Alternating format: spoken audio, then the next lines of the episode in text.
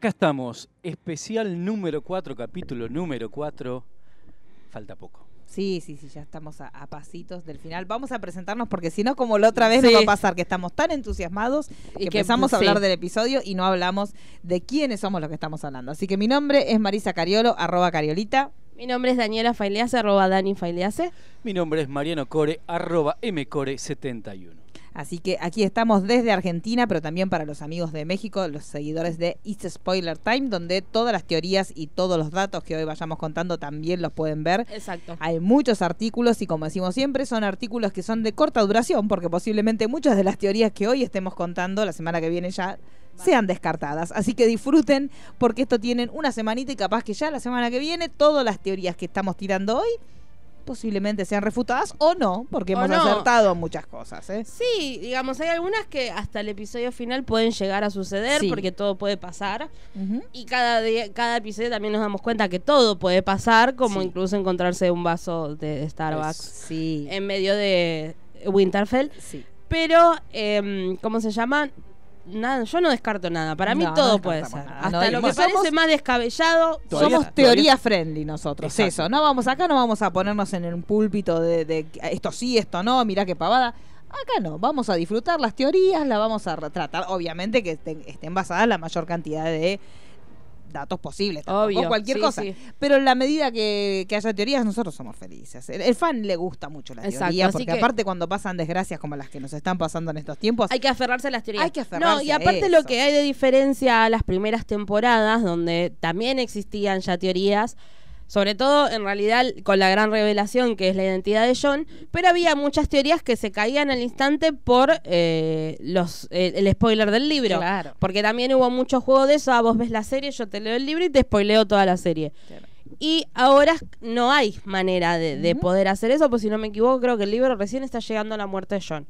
O sea, ya está, chicos. a. Georgito le queda un tiempo para, Para eh, terminar la saga. Aparte, ya había anunciado que el Va a final va a, ser distinto, así que. Va a pasar a la inversa, porque cuando terminen los libros, ya dijo que los libros no van a tener mucho que ver con lo que está pasando en Sí. la serie, entonces ya ahí va a ser otra Ahí cosa. sí va a ser distinto. Y bueno, va a ser o- como un, un consuelo o no, quizás, para los que queden disconformes con, con la serie. Pero digamos que el episodio de esta semana, como todas las semanas, estuvo polémico. Hay mucha Sí. gente que está indignada. Hay mucha gente Mucha que. no- polémica. Sí, mucha polémica. Arrancaron la temporada indignado. Sí, sí, pero me parece que con este yo leí mucho talibán. Mucha gente que le molestó como el tono. Sí, y en realidad también está viendo mucha gente disconforme con lo que fue hasta ahora la temporada, destacando el episodio de la semana pasada, el de la guerra de Winterfell. Pero están muy indignados. Es Sí. como que todo. Bueno, mismo con el, el suceso de Aria, hay muchos que hasta el día de hoy siguen diciendo. No, no puede ser. Y vos decís, pero presta atención. Sí, hay un montón cómo, de, dónde. sí, hay un montón de indicios, pero bueno, hay mucha gente que le pareció que este episodio, ahora vamos a contar bien qué pasó, pero que le pareció que fue muy telenovelesco. Como que había muchas cosas así como muy este de romance, medio mersas, medio como forzadas, como demasiado sentimentales, como que lo que muchos sienten es que todas las cosas que por ahí no pasaron hasta ahora están pasando todas rápido y apurado y medio torpemente. Entonces está ese meme que es bastante este, conocido, que es el de que arrancó la primera temporada y era como una obra de arte y ya los últimos trazos del, del guion ya son como un Sí. trazo grueso donde, bueno, dale, apurate, este se acuesta con este, bueno. Después vamos a discutir si es así o no. Hubo como algunos momentos que fueron un poco. Uno se pone a escucharlos y a mirarlos de vuelta y decir, tal vez un poquito. Sí, el tema fue". es que también el hecho de, eh, claro, deben haber gastado mucho presupuesto para Sí. todo, porque hay muy, hay batallas muy importantes en esta temporada y decidieron acortar los capítulos. Yo creo que el error por ahí radica en Sí. eso. La temporada anterior tendría que haber sido de 10 como eran todas, como para darle un, un, cer- un cierre mayor. Por ahí no llegar a la guerra de con el Rey de la Noche, pero sí estar próximos. Entonces ya arrancar la sexta temporada con esa guerra y poder desarrollar bien todo lo que pasaba después. Sí. Porque ahora quedan dos capítulos para una batalla para ganar el trono. Exacto, yo creo que más allá de las críticas de que pase todo rápido, es, es- ese derecho que las últimas temporadas son de menos capítulos y es natural que pase de esta manera. Exacto. Porque no tenés mucho tiempo para contarlo, tenés que ir al hueso. Claro. Sí, si antes un si- personaje se pasaba toda una temporada viajando, ahora va a viajar de capítulo a capítulo, porque Y no sí, lo podés contar. sí, es que sí. Sí, es cierto, es cierto. Por eso se pusieron como muy talibanes de las distancias que hay para recorrer de un lado al otro, que después vamos a hablar de eso también. No, pero si no la otra es que en, en cada momento momento que se empieza a estirar aparezca Bran diciendo no hay tiempo No hay para tiempo esto". para esto, no hay tiempo para esto. Pero no lo escuchan, chicos. Digamos que la voz de la razón no está siendo muy No. escuchada en esta No. temporada. Por ahí me parece que viene mucho la indignación de mucha gente, que todo lo que uno dice, bueno, desde la sensatez, no hagas esto, no hagas esto, no hagas, no pierdas tiempo en esto, no muestres. Y está pasando todo lo que en realidad uno desde el lugar sensato no le gustaría que pase. Hay como muchas líneas que se terminan este, abriendo que uno dice, ¿a dónde va esto? ¿Para qué abriste esta línea si termina en la nada? Este, pero bueno, después vamos a debatir porque si no, chicos, Sí. no se puede. Exacto. Eh, arrancamos. Me, eh, me gusta que sí. la última intervención de Bran se lo llevan directamente. Sí, ya está. Termina de decir su frase, Ya está, sí, listo. Bien, Te- listo. Mete primero a la silla. llevarlo al sí. nono a la. Sí, llevarlo al, hombre, al cuervito. Pero es cierto, arrancamos como en un momento muy emotivo este episodio. Este, ¿qui- ¿Quieren que lo escuchemos y después lo debatimos? Vamos. Aquí despedimos a nuestros hermanos y hermanas, a nuestros padres y madres, aquellos hombres y mujeres que dejaron sus diferencias para pelear juntos y murieron juntos para que otros vivieran todos en este mundo. Tienen una deuda con ellos que no se puede pagar. Es nuestro deber y nuestro honor que permanezcan vivos en la memoria para quienes vengan tras nosotros y quienes vengan tras ellos. Mientras que los hombres respiren. Fueron los escudos que protegían los reinos del hombre y no veremos a iguales otra vez. Tenemos entonces el, el debido funeral a todos nuestros muertos, que recordemos que fue una masacre bastante importante, Sí. no tanto como pensábamos, dentro de todo. No a nivel no principales. sí a nivel cantidad, Sí. porque el, el ejército de Daenerys quedó más o menos Sí. a la mitad. Quedó O sea, fue importante. Sí, sí, sí. Pero bueno, tuvimos eh, este gran discurso de John que por primera vez estuvo bien, digamos, Sí. chicos. Nosotros no, no le damos mucho, mucho mérito, pero acá estuvo bien. Sí, es que para mí en realidad, digamos, si bien tiene fallas actorales, en realidad también es la manera en que se construyó, se construyó John. John nunca fue uno de los personajes más expresivos. no. Sacando por ahí contadas situaciones con Aria, por ahí sí, ahí lo veías como... la- cuando tenía como relación más con sus hermanos, sí lo veías como un poco más expresivo, más contento, Sí. cuando se encontró con Sansa, con Las con Bran. Pero mismo Arya. si vos te pones a pensar su primer encuentro con Ygritte, tampoco No. es que él es muy El expresivo. primero, el último, todo. Todo, Todo, sí. digamos, como que no. Ni, ni hablemos, ya vamos a llegar de eso, ni hablemos cuando está borracho. No, chicos, qué tristeza. Bueno, pero eso me hace acordar mucho a la, a la campaña esa de Red Nose, donde él la mira a, a quien después fuera su esposa, que le quiere guiñar el ojo. No le sale ni guiñar el No. ojo. No, pero no ese puede guiñar. es él. Es Es, él. él, Es él, él lo dijo. Él tiene problemas de motricidad exacto. severos.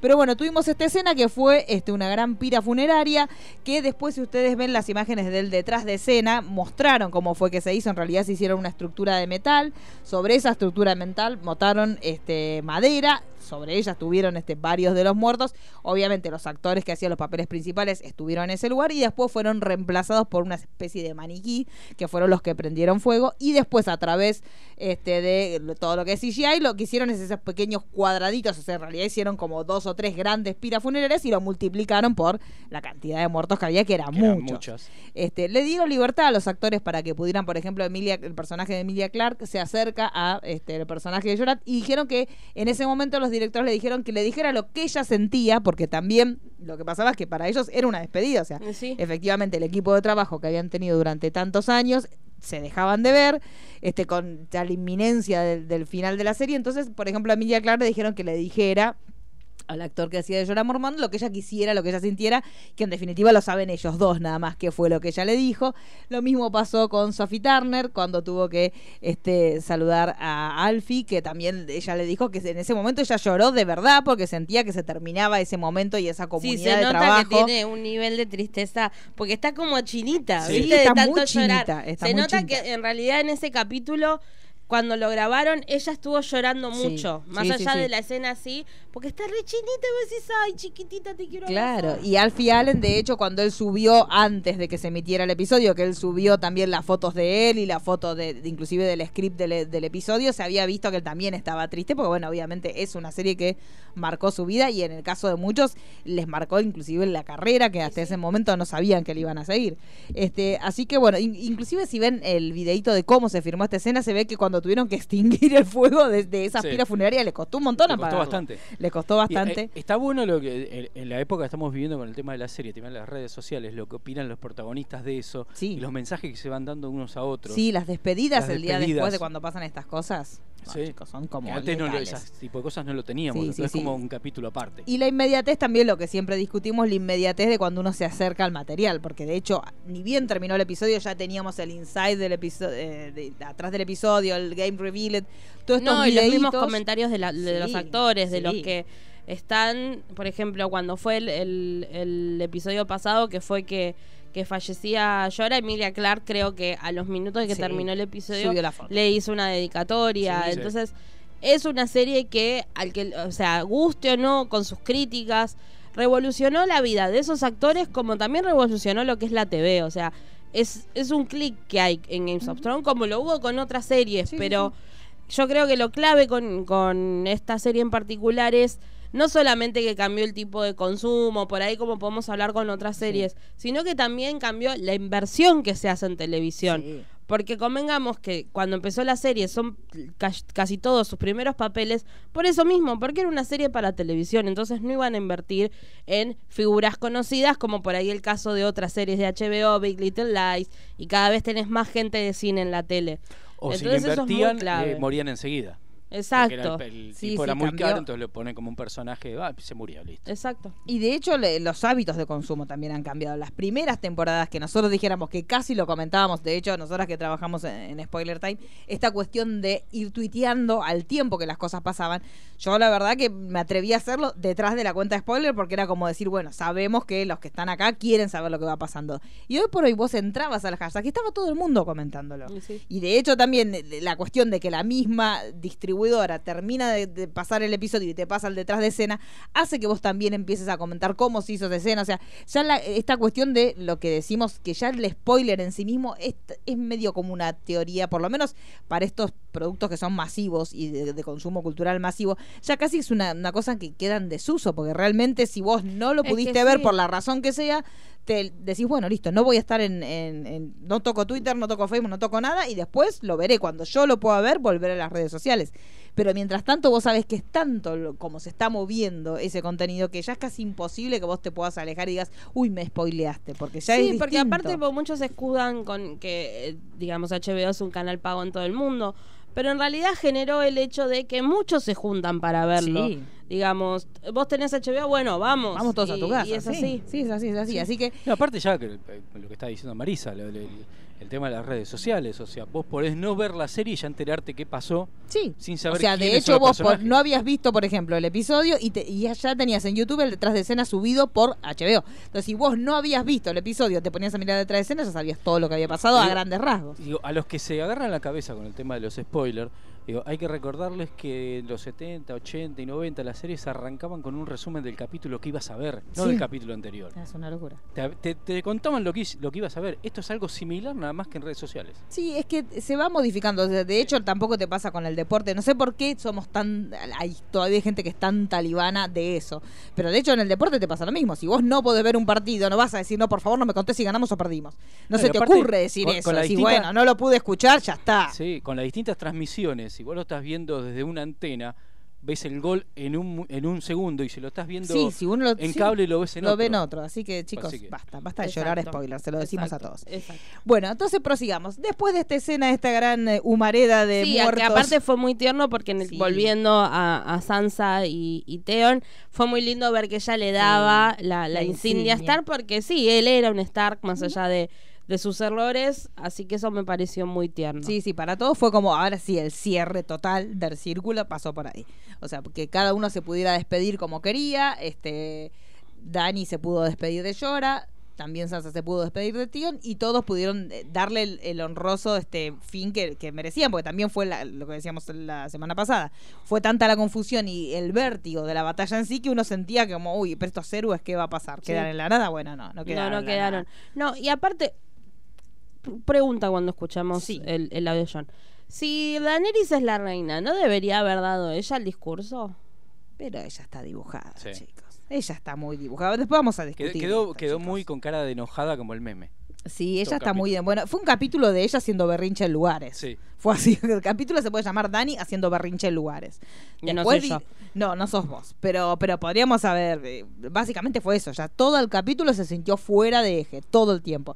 Y esta cuestión, que ahora la vamos a hablar cuando veamos el tema este del, del banquete que hubo, que ahí fue donde para mí fue más notorio y donde ella terminó de chiflarse, porque cuando vio que todos tenían un grupo de pertenencia y ella no, este, me parece que el tema pasa por ahí ella al sentir esto de que no tenía un grupo de pertenencia, empezó a no querer hacer lo que los demás le proponían por una cuestión de listo. Yo no, a mí no me festeja nadie, a mí Sí. nadie, nadie brinda por mí, nadie dice que bien que estuve, yo traje los dragones, se me están muriendo todos y nadie me da pelota. Entonces, desde Por- ese lugar, cada consejo que le dan, yo no lo No. hago. Yo no lo hago. Por Chico eso plantó el vasito de Starbucks. Claro, chicos, por eso sí, por eso también le plantan un blas. Basta, chicos, basta de perjudicar a Dani. Bueno, vayamos a la, a la escena siguiente. Después del gran funeral, fiesta loca. Exacto. Lo que debe hacerse. Si ganaste, si te salió bien, no importa si fue por área, pero tampoco yo no estaba mucho para brindar, fue bastante inútil. Lo Sí. único que hizo, chicos, es salir, ir de frente al Nike, eh, se te mueren todos. Chicos, nada más. Pero bueno, él festejaba. Sí, sí, todo. Porque vio como en la confusión, dijo, ah, más si me están festejando, yo Sí. sigo. Después de semejante tensión, ahí la comilona. Sí, así que lo de la cosa sana. Se bebe, se fornica, se hacen chistes, se hacen juegos de bebé. No, y aparte fue una escena divertida Sí. porque Tormund Igual la primer completamente toma.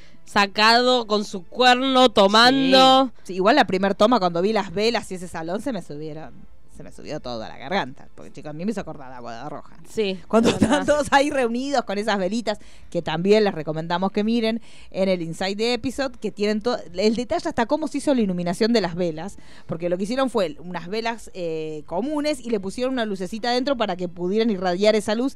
Y ellos lo que querían era que la escena fuera oscura y acogedora desde el punto de vista de la luz.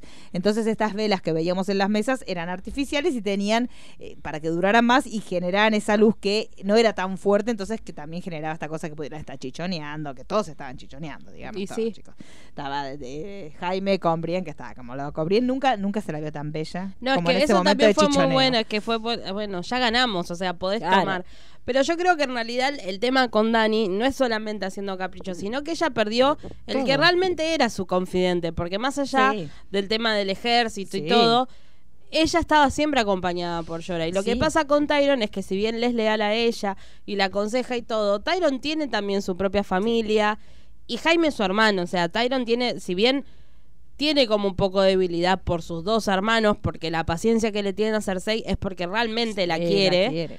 Jaime es, es el que siempre lo quiso de la familia, entonces obviamente están como más pegados. Y yo Sí. creo que ahí es donde le pesa a, a Daenerys se siente fuera de lugar, porque tiene, claro, lo que dijimos la, la semana pasada, ella no creció en Westeros. No, no. Entonces no es que tiene realmente una red de contención o un apoyo, está en el norte, donde todos aman a Jon, donde Sí. todos aman a los Stark. Sí, sí. Tyron está con su hermano. Porque, por ejemplo, si no estuviera Jaime, capaz que Tyron sí estaba más con Sansa, con, con ella. Pero a la vez tiene un, un pasado con los Stark, porque a Jon fueron juntos al muro, con Sansa estuvo casado. Entonces ella se dio cuenta que en realidad Ella es una mujer sola. Es un- Básicamente es una sí. mujer que está completamente sola, que hasta ese momento su gran amor y su gran apuesta era John. Yo desconfío, pero póngale que... que Para pero mí bueno, no, para mí yo no, no para sé. mí hay a mí no sé. Yo no El tema es que vos pensás que ella, digamos, fue criada con nosotros nos merecemos recuperar el trono. Es vos la pensás máxima que su hermano, o sea, Viserion, le taladró la cabeza al trono es nuestro, el trono es nuestro, te cons- conseguí que te cases con los Dothraki para tener un ejército y mi trono y mi Sí, sí. corona y así se fue con su corona. Sí. Claro, entonces ella no, nos corresponde por derecho. Sí, nos sí, corre- sí. Y vos te crías toda tu vida, nos corresponde por derecho y de golpe te das cuenta que no era así. Sí.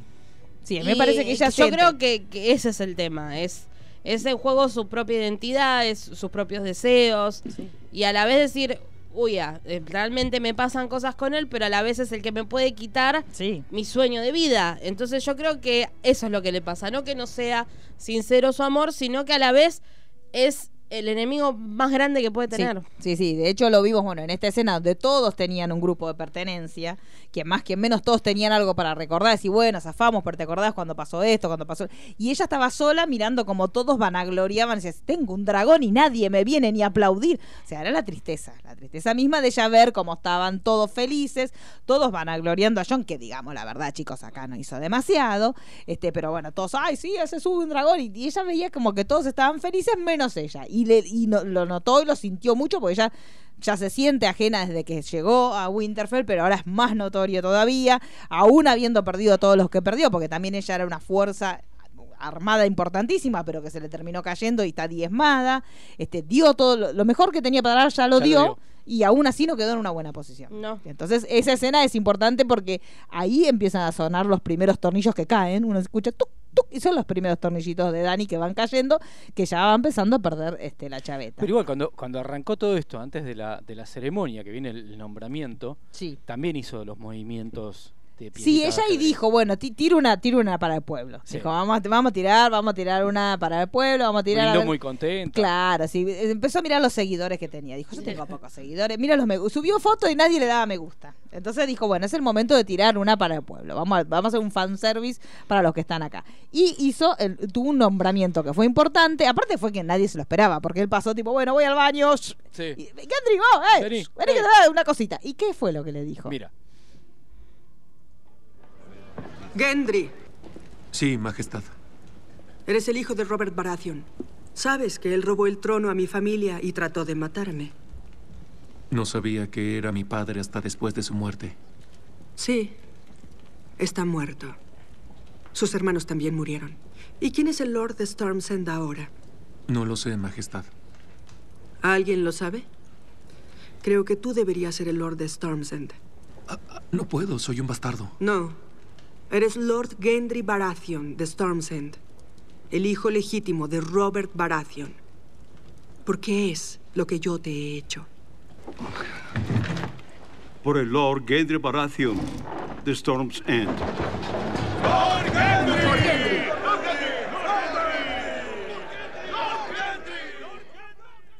Me Lo encanta. quiero mucho a Davos. sí, Davos es el primero. ¡Vamos! Vamos, ¡Eh! vamos. Y ella me encanta de Dina porque dice, ya no sos un bastardo, porque yo decidí que deje de Claro. Sí, serlo. yo pero igual si después pensaba bastardo de, igual. de- No, igual pobre, porque Sí. en realidad pierde Daenerys y pierde el título. Claro, chicos, sí, pobre. Pero me encantó esa cosa bien de Tilinga de decir, bueno, dejaste de ser bastardo porque yo quiero. porque No, si igual también eh, yo creo que es clave en, en tener una alianza. O sea, yo te declaro Lord Sí. y vos no se te va a ocurrir ir por el trono Exacto. porque tu padre, porque en realidad no hace nada en la línea de sucesión correspondería a él. Claro. Porque aparte tampoco fue mm, tampoco fue tan ilegal que Robert tomara el trono porque recordemos el linaje que los Baratheon y los Targaryen tuvieron así como una relacioncita. Claro. Pero yo creo que viene más por ahí, es una estrategia de decir, bueno, por lo menos que uno me, que, me, me quiera, quiera. chicos. Tribuniemos. Tribuniemos, Sí. tribunio, funcionó porque la gente aplaudió. festejó. ¡Eh, Funcionó para gente, pero Claro, bueno. chicos, después vamos a Después eso. vamos qué a momento. Pero bueno, se nos murió uno que era el rey de la Frenzón. Teníamos que tener otro, Sí, chicos. sí. Teníamos que tener un nuevo rey de la Frenzón. Ya tenemos, ya Sí. está. Eh, así que después vino un momento very, very hot.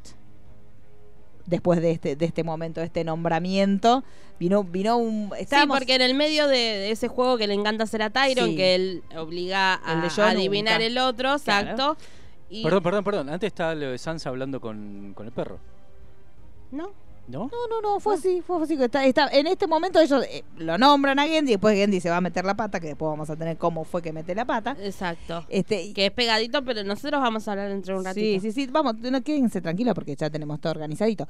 Eh, después de esto, bueno, se viene un momento, estaban jugando este juego de yo nunca, yo nunca, yo nunca, bebemos, yo te digo yo nunca, mire Game of Thrones, eh, chupamos, bueno. Estaban haciendo este drinking game que le gusta mucho porque Tyron, cualquier cosa que lo lleve a beber le va a gustar. Sí, por eso hay una escena muy divertida en la, en la temporada, la sexta me parece que es, que eh, Daenerys no está cuando... Sí, es la sexta, cuando Sí. Daenerys eh, la secuestra al Calazar, que él queda a cargo, que está con Gusano Gris y Missandei diciendo, bueno, cuéntame un chiste. No sé Claro. chistes. Bueno, Mm. juguemos un juego. No sé No jugar nada. ¿Viste? Entonces Claro. tiene como... Él, él es jovial. Sí, él es así, él es así. Entonces hace un juego, están todos haciendo un juego todos felices, porque aparte la cara, la cara de felicidad de Jaime, chicos, por Dios, hermoso. De todo, Nunca la está pasando Sí, bien. pero yo no miraba a Jaime, ¿qué querés que Bueno.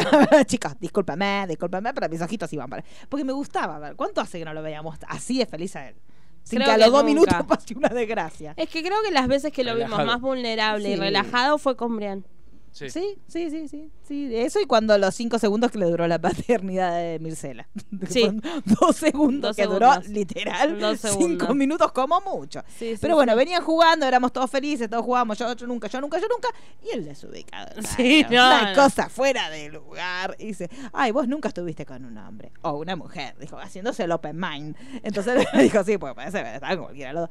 Y ella la mira diciendo, "Mira", porque mira que hay un momento cuando uno se va cebando, cuando va jugando, que eh, vas y subir la apuesta, quieres subir la apuesta, y ese momento en el que, no, Patina. ya te fuiste, patinaste. Entonces dice, bueno, me voy a orinar. Como medio machón, medio así, me hace un pis. Y se va, indignada. Atrás de que ella se va, Tormund como diciendo, se va, va. esta es la mía. Y se tira como se la agarro. Porque fue ese momento, vio cuando uno está empinado, que estás bailando en uno, y te vas. Entonces Tormund se la agarró borracha. y dice, "Ah, no, esta es la mía. Entonces vos, vos al baño. Entonces vos estabas como yendo para el y Jaime la miraba diciendo, en esta No, no. esa escena es Ese momento se- y, magnífica. y Tormund se queda como, estás al norte para robármela. Aparte cree que a alguien le robó algo, jamás Sí, sí, la jamás. tuvo. Pero es hermoso ese concepto de me la robaron. que, sí. Cuando a vos te gusta alguien y, y se la lleva a otro, y es como cuando se casa un actor de, de- de Hollywood o una que te gusta, ay, se casó, es como si vos alguna vez hubieras tenido chances. Bueno, sí, sí. esto es lo mismo, Tormund mirando como diciendo, bueno, y me quedé sin ella, como si alguna vez lo hubiera podido conseguir. Pero bueno, se va ella a, a su habitación muy cálida, muy bonita, a poner este unos fueguitos y suena la puerta momento. de fe- Yo, en el fondo, todos queríamos que esto pasara, pero era tan bueno que no podíamos creer que fuera real. ¿Y qué fue lo que pasó? Porque fue un momento, chicas, very, very hot. Hace mucho calor aquí.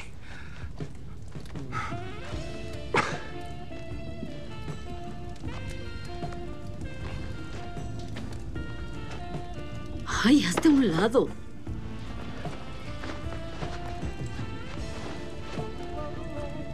¿Qué haces? Te quito la camisa.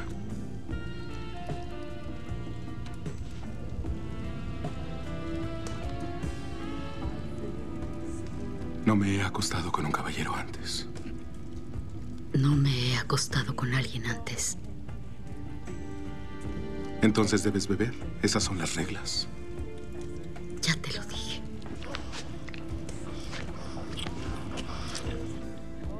Este sonido a beso. Es una de las cosas más hermosas. Que en el momento cuando uno lo escuchó no sonaba tan. No. Pero ahora es una cosa de loco, chicos. Es una novela. Y con el agregado. Sí. eh, Pero bueno, momento hermoso, se besan así los dos, así en piel. Me gustó como hicieron para que uno no le viera la mano de bronce. Sí. Porque bien, de- bien el detalle, como hicieron. De oro, che. Bueno, pero si fuera acá es de bronce. Se tipo, ayudan a vestirse uno al otro. Claro, sí, sí, me gustó esa cuestión de que se desvestía. Porque fue medio así como a lo brutón. Sí. Eh, Te saco la ropa, eh, me la saco yo. Y bueno, y hubo así un, un momento de sexo que, se, eh, por lo menos en mi caso, se gritó como si fuera un gol. ¿Por qué no lo esperaba? ¿No le gustó? Sí, fue una. Ay, pero. ¿Por qué no? Hay que dejar que la Yo gente. en realidad fue por fornique. fin, no, no es incestuoso. Sí. Yo festejé por no, ese yo lado. por fin ella tuvo una alegría, chicos. A mí me gustó. Yo que ella necesito tenga una que, felicidad. que se alejen del incesto. Sí, se alejan del incesto. Bueno, pero tuvieron así su, su escena de amor romántico.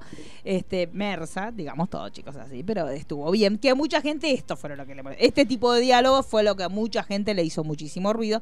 Pero recordemos que los caballeros, los valientes, los que van a la- también tienen relaciones sexuales. Sí. Sé que puede ser este, innovador pueden- esta idea para muchas mentes, Sí, sí, sí. pero hay mujer, la mujer no pierde la independencia porque tenga relaciones sexuales. La mujer no se vuelve en un objeto eh, eh, o no la objetivas porque tenga relaciones sexuales. Mucha gente le molestaba eso. Era como que la idea de una mujer que quiere tener sexo con un hombre, después debatimos si es amor o no es amor, o si lo de ellos era amor romántico o no era amor romántico, si eran compañeros de aventura o si realmente tenían atracción sexual. La cuestión es que tuvieron relaciones sexuales y está bien que así sea. No me parece una cosa fuera, no, es que estás quitándole eh, valor o nada al personaje de Brian. No me parece que sea. No, o sea, para es, nada. es algo, un no, y momento más aparte de la se nota que relación de estuvo ellos. muy cuidado y respetado. Lo mismo que pasó con Aria. El tema es que vos decís, claro, ¿por qué festejan el de Aria y no a Brian? Porque en realidad el, el perfil del personaje es el mismo. Si bien Aria está mucho más especializada en cuanto Sí, a sí, sí. Es, ella estuvo en Bravos con el, el- el Dios sin rostro y todo, tiene toda otro, otra historia que Brian no, Brian es caballero, listo, punto. No, no tiene más aprendizaje que ese. sí tienen el mismo perfil, no, no, no tienen como un interés romántico de voy a ser lady, Sí, sí. pero sí el querer estar con alguien, Sí, no, no es necesario. Porque Sí, es más, cuando después, cuando andemos en eso vuelvo a ese punto. Entonces ella podría haber estado con Jaime, porque había una tensión que que la existía notamos hace un montón de tiempo. Hace un montón, por algo siempre era con cuál de los dos. Y de hecho, lo que a nosotros nos hacía no ver posible esta relación era más él que ella. Sí. O sea, decíamos, él va a poder vencer esta adicción, esta cosa tóxica que él tiene con Cersei para poder estar con Brienne, pero en cuanto a ella nunca dijimos, ay, no, no creo. Entonces, me parece que también el feminismo también pasa por el lado de que la mujer haga lo que se le canta. No, eh, una mujer para ser poderosa tiene que ser asexuada, una mujer para ser poderosa no tiene que hacer lo que ella quiere. O sea, también es feminista esto. Y la cuestión, la realidad es que también esta serie se atravesó, o sea, todos los cambios de paradigma que estamos viviendo ahora, Game of Thrones los atravesó de una forma que se está acomodando, pero arrancó como una serie que era bastante machista y se fue acomodando. Y lo sí, cierto es que está embargo, buscando el digamos, tono. digamos no, no se puede decir que Games of Thrones es una serie feminista, No, porque no. no. lo es. Pero también hay que entender que es un género fantástico que Claro. transcurre en una época donde era también difícil ya el rol que tienen las Sí. mujeres. Porque si vos te pones a analizar los personajes femeninos, todos son mucho más fuertes y más pillos, por decirlo de una Sí, sí. manera, mucho más inteligentes, más persuasivos que los personajes masculinos.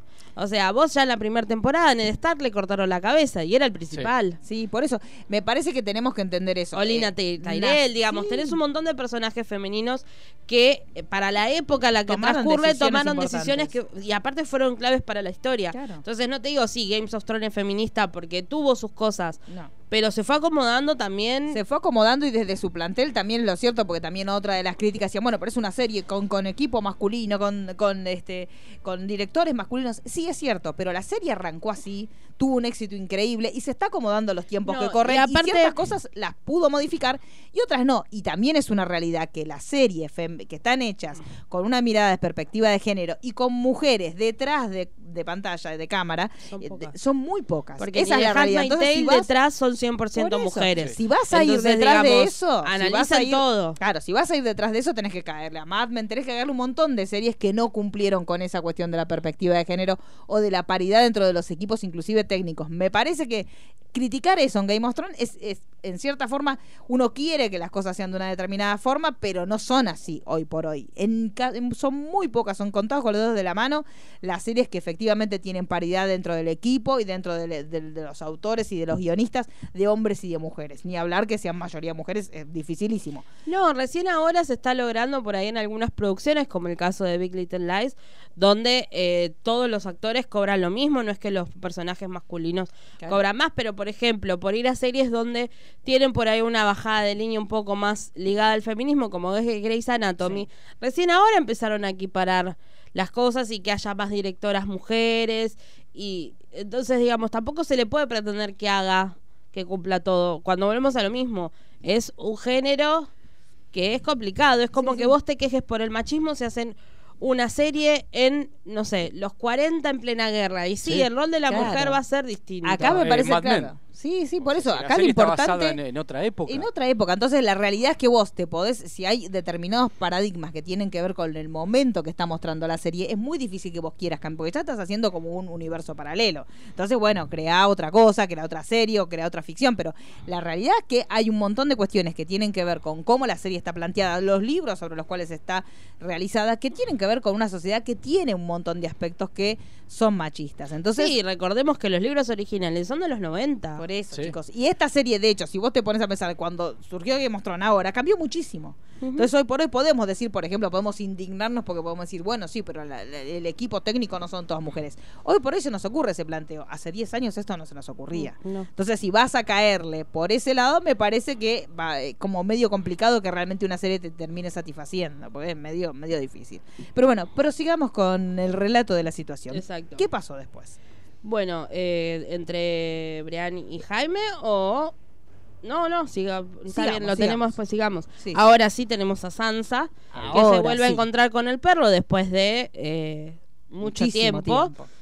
Y claro, ella siempre le tuvo miedo, pero también a la vez el perro fue era de los fue era de los pocos que eh, la protegían porque cuando fue la revuelta en King's Landing que eh, a, a Joffrey lo meten a la fortaleza roja así muy rápido y ella queda desprotegida y la están por violar, el que la defiende es el perro.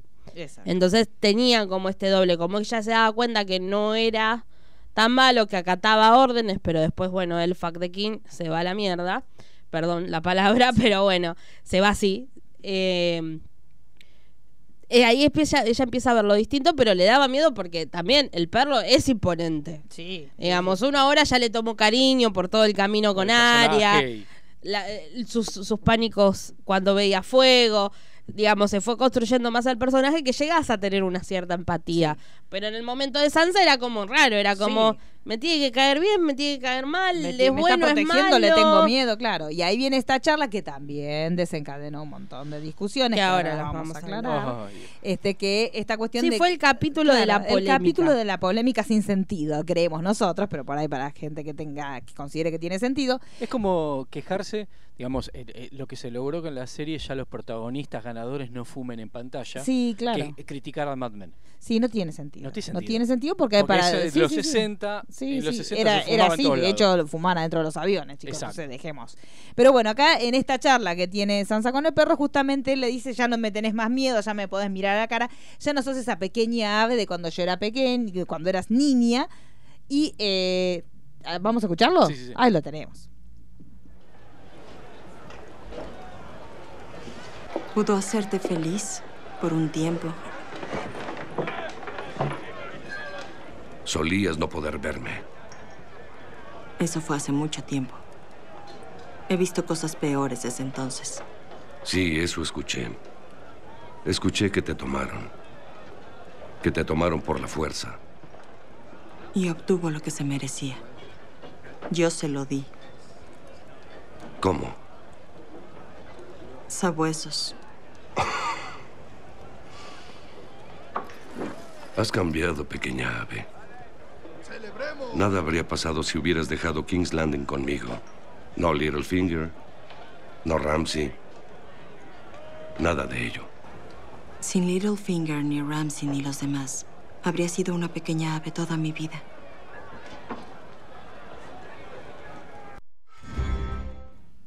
Y acá arrancó la nueva polémica, que fue instantánea en el momento que pasó esta escena, donde muchas mujeres consideraron que el tema de que ella dijera que sin Littlefinger o sin Rancer, ella hubiera sido siempre una pequeña avecita, un little bird. Y mucha gente consideró que esto que ella decía tenía que ver con legitimar, entre comillas, las violaciones como una forma de que ella llegara a una madurez emocional a mi entender, esto obviamente eh, cada uno opinará lo que quiere, pero no, no tiene que ver, no tenemos la palabra autorizada, pero a mi entender pasa porque ella dijo, sin esas experiencias nefastas de mi vida, yo no hubiera podido estar frente a frente mirándote de igual a igual y sin tener miedo. Pero hubo mucha gente que no lo entendió así, mucha gente que entendió que en realidad una violación era lo que te, una violación o un abuso era lo que te forjaba como persona. Sí, cuando en realidad los personajes que nombra de por sí, digamos, eh, Littlefinger nunca llegó realmente a abusar de ella, sí la manipuló. Sí, la manipuló. Y fue el que le arregló el matrimonio con, con Ramsay. Pero más allá de la violación en sí, Ramsay le hizo un montón de otras cosas y Joffrey también. Y, yo, y Cersei también. Entonces yo creo que en realidad, si bien eh, no lo dice en un tono donde lo esté festejando, yo no creo que lo esté avalando porque...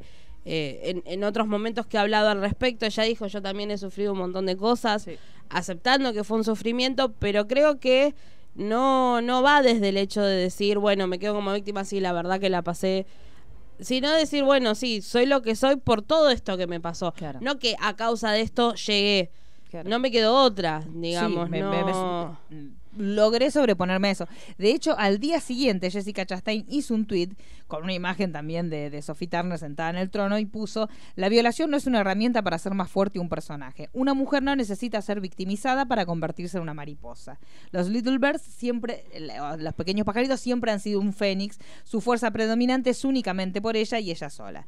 Pero bueno, seguimos con esto. Me parece que es la. Errarle un poco a la lectura, o sea, también y seguir también reforzando esta idea de que lo importante es el falo, lo importante es el hombre. Entonces, aun cuando una mujer dice, "Yo me hice fuerte en base a lo que me pasó", no podemos ver la fortaleza de la mujer y tenemos que ver la violación del hombre. Exacto. Entonces, me parece que estamos reforzando ese concepto de patriarcado al decir, "Bueno, pero es necesario que la violen." No, estamos hablando de que ella lo que le está diciendo al perro es, "Yo me convertí en una mujer más fuerte en base a las cosas que me pasaron y como yo me pude reinventar." O sea, vos cuando tenés cualquier conflicto en la vida podés o quedarte llorando, que es válido, cada uno hace lo que quiere y lo que puede con lo que tiene, o podés, como en el hecho que pasó con Sansa, de estas personas que son abu- abusadoras, como le ha pasado con Littlefinger, por ejemplo, que no estamos hablando de un abuso carnal, pero sí estamos hablando de una situación de abuso de poder, aprender ciertas cuestiones que hoy por hoy muchas veces en muchas escenas la ves a Sansa y decís, está calculando lo está haciendo la gran Littlefinger, porque te das cuenta que está sacando cálculos, que está viendo esto conviene, Sí, esto es no que conviene. aparte mismo de lo que se destaca de cómo se construyó Sansa, no es solamente por lo que pasó de Ramsay, sino de todo lo que ella logró Claro. absorber de tanto de Cersei como de, de Littlefinger, Claro. pero a la vez sin perder eh, como su esencia Stark, porque Claro. creo que lo- no, no, ya no me acuerdo con quién lo hablé, pero digamos, yo creo que lo que le gana Sansa es eso, es el hecho de que supo ver digamos, lo mejor de dos grandes estrategas, como Sí. fueron Cersei y Littlefinger, y a la vez tener un patrón y una base de valores como eran los de Ned Stark, Claro. que tienen una gran combinación. Hoy en Twitter leí que decían, si Ned estaría vivo no estaría orgulloso de Sansa. Yo no creo que no, porque en realidad ella respeta sus valores, ella Claro. está priorizando el norte sobre todo, Sí. digamos, prioriza a sus hermanos, entonces... prioriza a su familia. Por eso ella decimos- entiende que el lobo va en manada, entonces Claro. creo que ella tiene como todos los herramientas para, para poder triunfar. Y de hecho, en este episodio, para mí que fue uno de los mejores episodios en cuanto ella fue una de las estrellas de este episodio, ella siempre llama a la cordura, pero desde un punto de vista estratégico. No podemos ir, bueno, después lo vamos a hablar cuando, cuando Sí. vayamos específicamente a ese momento, pero los comentarios que ella dice no son comentarios Son ni siquiera- certeros. son Son certeros y son de una persona que sabe observar en frío la situación. Sí. A pesar de que también perdió y también tiene du- duelos propios que le po- podrían teñir su juicio. Porque, por ejemplo, todos estamos diciendo, oh, y Dani perdió esto, Dani perdió lo otro, y por eso ya está No, actuando pero así. sí, el mismo a Sansa el- le pasa, no sé Sí. si lo mismo o más o menos, pero también tiene grandes pérdidas a nivel personal y no hace que eso nuble su juicio y que diga, bueno, mira, ahora tenemos que ir a una nueva batalla, bueno, necesitamos que nuestros soldados descansen. No podemos ir a, a lo loco que después terminó pasando, a hacerle frente a algo que no sabemos cómo es con la, la cantidad de recursos que tenemos diezmados. Entonces, desde ese lugar vos te das cuenta que ella aprendió. No, pero ya en el, en el prim- en el primer episodio, cuando ella agarra y dice, bueno, ¿y con qué le vamos a dar de comer a toda esta gente? Sí. Claro. Y aparte Pero como, ella siempre es la voz de... Ahora está siendo la voz de la Sí. cordura. es como criticar también el crecimiento de Aria. O sea, Sí. es como llegar a... Bueno, pero la, me parece que desde ese Es- lugar no les cuesta tanto. Claro, es como... eh, Porque o sea, me parece que una mujer que se pone, que, que actúa, hasta si lo podés decir, de un, de un lugar más masculino, que es una guerrera, que va al frente, como que no molesta tanto, pero molesta Pero verla a Sansa, que se sigue vistiendo de mujer, que sigue teniendo una actitud de lady, si querés, y que este estratega. Me parece que eso es lo que molesta. Entonces, desde ese lugar me, me parece que le erraron en, en esta crítica. No me por muy por el contrario, que sí lo que me gustó del, de- del comentario de Jessica Chastain es esta, esta imagen del Fénix. Eso sí me parece que realmente es lo que es Sansa. Es una mujer que desde las cenizas se pudo reinventar y desde las cenizas empieza a decir, bueno, mira, están pasando desgracias, pero no perdamos el eje, no nos volvamos locos, que es lo que sí estamos viendo durante todo este episodio, que algunos también consideran que es demasiado forzado esta locura repentina que están armando desde el guion para, para Dani. Para mí no, para mí es hacer memoria Sí, sí. Y recordar, porque siempre bordió la locura Sí. Dan- Daenerys. No es algo nuevo los ataques de ira y menos desde que tiene los dragones. Sí. Entonces yo creo que también lo que pasa en esta temporada, de los que la critican en gran parte, es una falta de memoria las temporadas anteriores, porque todo lo que estamos viendo es producto de las temporadas, eh, digamos, de todo lo que se vino construyendo. Sí, si hay cosas que están apuradas, sí, pero no están, no es que de la nada apareció Darth Vader a matar al Rey de la Noche, No, que vos decís que tiene que ver. Claro. ¿Entendés? Todo No, tuviste una mujer que se estuvo entrenando por temporadas. Exacto, que Claro. vos no sabías con qué propósito. Todos pensamos para matar a Cersei, pero no, no necesariamente. Digamos, respecto a Daenerys, su locura siempre la tuvo. Sí. Recordemos cada vez que se enojaba, o sea, ni siquiera hay que irse tan lejos. Lo que hizo la temporada anterior con la familia de, de Sam, Sí. que no se arrodillaron y le incineró. Claro. Entonces, ahora se extrañan de que la agarre Sí, cuando se enoja. Me parece que es falta de memoria a lo que son los personajes antes. Y de entender, a mí también me, me pasó con el paso del tiempo, el tema de que lo que le está pasando a Dani, ella termina siendo un líder carismático, un caudillo. Entonces, desde ese lugar tiene una mística que tiene que ver con cómo ella llegó al pueblo, cómo ella también esta cuestión de cuando ella decía voy a romper la rueda. Y ahora no la está rompiendo, de hecho la está reforzando, porque ella no, no, no es que está rompiendo el sistema, que era lo que todos creían que iba a pasar con ella, pero terminó siendo esto que decíamos hace un, un par de episodios cuando hablábamos de liberar a los esclavos, pero liberar a los esclavos sin ningún tipo de organización. Entonces esta cuestión que es casi como muy tribunera, si yo libero a todos los esclavos, pero después dejar a la gente que la gente no tiene idea de qué hacer con su vida, tiene que ver un poco con cómo es ella. Es un líder que desde cierto punto es una tiene una Le imagen muy fuerte, pero no Sí. tiene herramientas, no tiene cómo sostenerlo. Y ahora se está haciendo cada vez más notorio No, porque y estas lo que le pasa es que las patas que la ayudaban a sostenerse, que una era llora, Sí, no, no las está teniendo. Y lo que pasa es que tampoco está confiando 100% en Tyron. Porque claro, digamos, no es lo mismo Tyron alejado sin poder volver porque lo van a matar del otro lado a que vuelvan a reencontrarse con sus afectos. Porque más allá de todo, eh, Jamie es, está vivo gracias a Jamie, digamos. Entonces, yo creo que en realidad, eh, o sea, es muy fácil quejarse, aparte está funcionando, Es o sea, está fácil, yendo todo sí. muy rápido. Porque la, la verdad, perdón, que- quejarse de la frase de, de Sansa, de por qué llegó a ser como es, y, llevándolo a es un orgullo de que la hayan velado. No, es que No, aparte no, no. sé. Va, Y yo no lo es- vi lo y que- no pero es lo me- que decimos no antes, me es hizo no haberlo ruido. visto, es no haber nada. visto lo que le pasó hasta ahora a ella. Sí, es porque digamos, Sansa no es solamente la violación de Ramsay. Ese también yo creo que es el problema. Sí, justamente lo nombra Ramsay. Capaz que ella podría haber dicho Cersei y, y Littlefinger y no se hacía este debate. Justo nombra a Ramsay que es quien la violó. Pero, viste cuando decís, ella no se refiere solamente a eso. Y uno no vio que Sansa solamente pasó por eso. Sí, no es lo único Digamos, traumático sí, que le pasó. lamentablemente sí, tuvo, sufrió muchos maltratos, pero digamos, fue una piba que de muy chica, sa- sacando el tema de hombres abusando de ella, ¿no? Fue una chica que creía en los cuentos de hadas, se fue su vida a un cuento de hadas, todo color de rosa, y a partir del momento que le matan a Lady, todo es una tragedia, ¿entendés? Es des- desterrada de su hogar, porque desde el norte está en King's Landing, sin su familia. Le matan a la loba. Le matan al padre. La hermana desaparece. Le matan a la madre, al hermano en la boda roja. Chicos, va. No sabe qué pasa con John, porque John está en la otra punta. Sí. Entonces, digamos, va más allá de la Pero esto violación le pasa a una chica.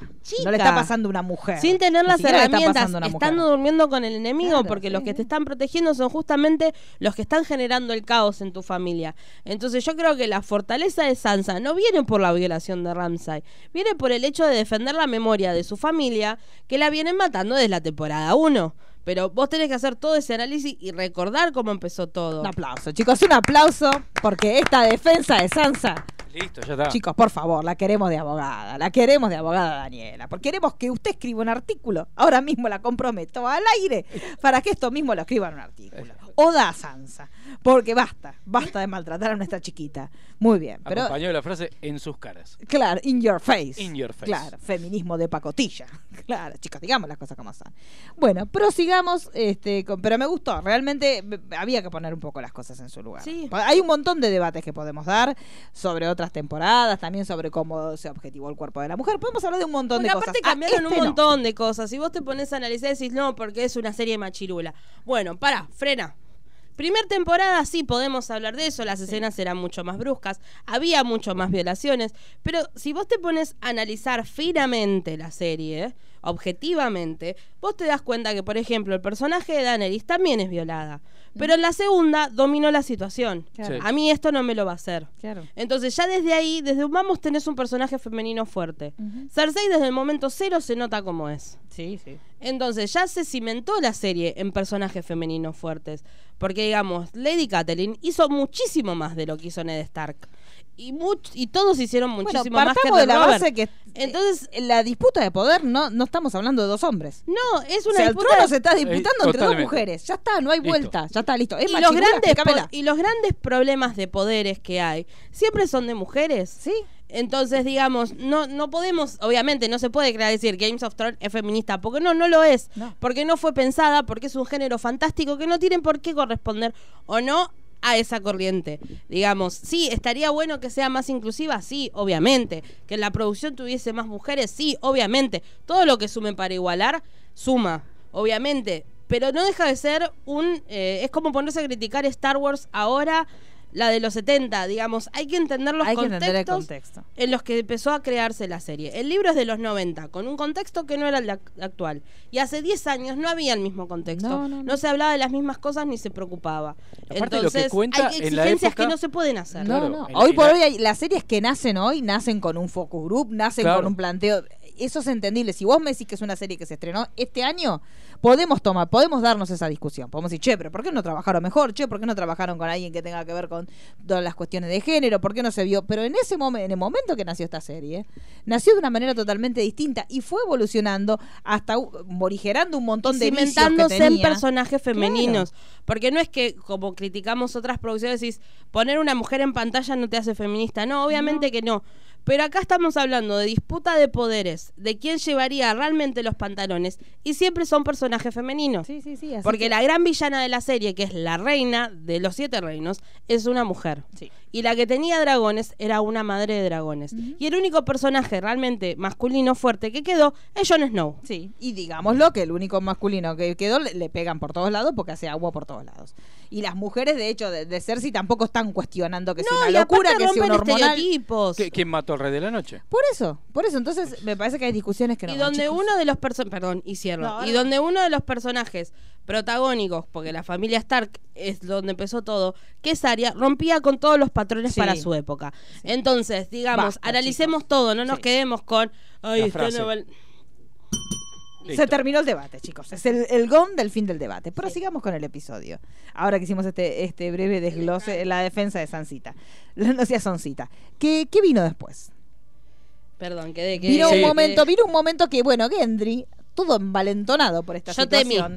Sí. Yo tuve mucho miedo, Me confieso. encantó, Yo tuve mucho miedo porque dije, Porque- me la van a romper. En, el inicio. Ay, qué susto. Cuando, Sí, no, no, yo dije, me van a romper a Aria. Claro, en el sí. inicio, cuando él se acerca, Sí. hay como una cosa de decir, uy, ya, Upa, ¿qué pasó? Pero bueno, pasó? digamos, él sale feliz por este nuevo, este nuevo reconocimiento que estuvo frente a la gente, la gente vivando, la gente diciendo, "Buah, a ver", ¿y qué es lo que se le ocurre hacer a este pobre criatura? Se cruza con Aria y dice, y vamos. hace esto, chicos.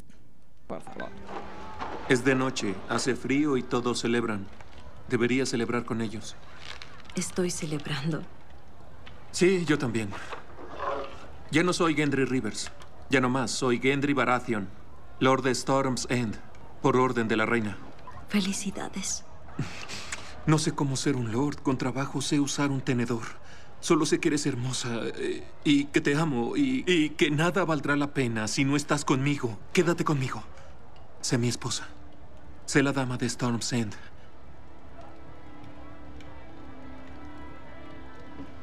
Serás un gran lord. Y cualquier dama tendrá suerte de tenerte. Pero yo no soy una dama. Nunca lo he sido. Esa no soy yo. El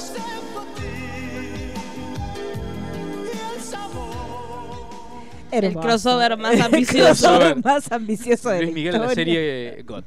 Hermoso, chicos. Verga. Digamos que No, es que es real, porque aparte, Qué digamos, todo se pudo aplicar como en el capítulo de Los Simpsons. Si le pones en pausa, puedes ver cuando se rompe el corazón. Sí, fue muy memeable este momento. Igual yo al principio me asusté. Yo dije, ahora me rompen a Aria y Me realmente encantó. me iba a enojar. Hablemos de relato desde, el- desde la gestualidad, que fue muy hermoso, porque él se arrodilla como un tremendo tonto.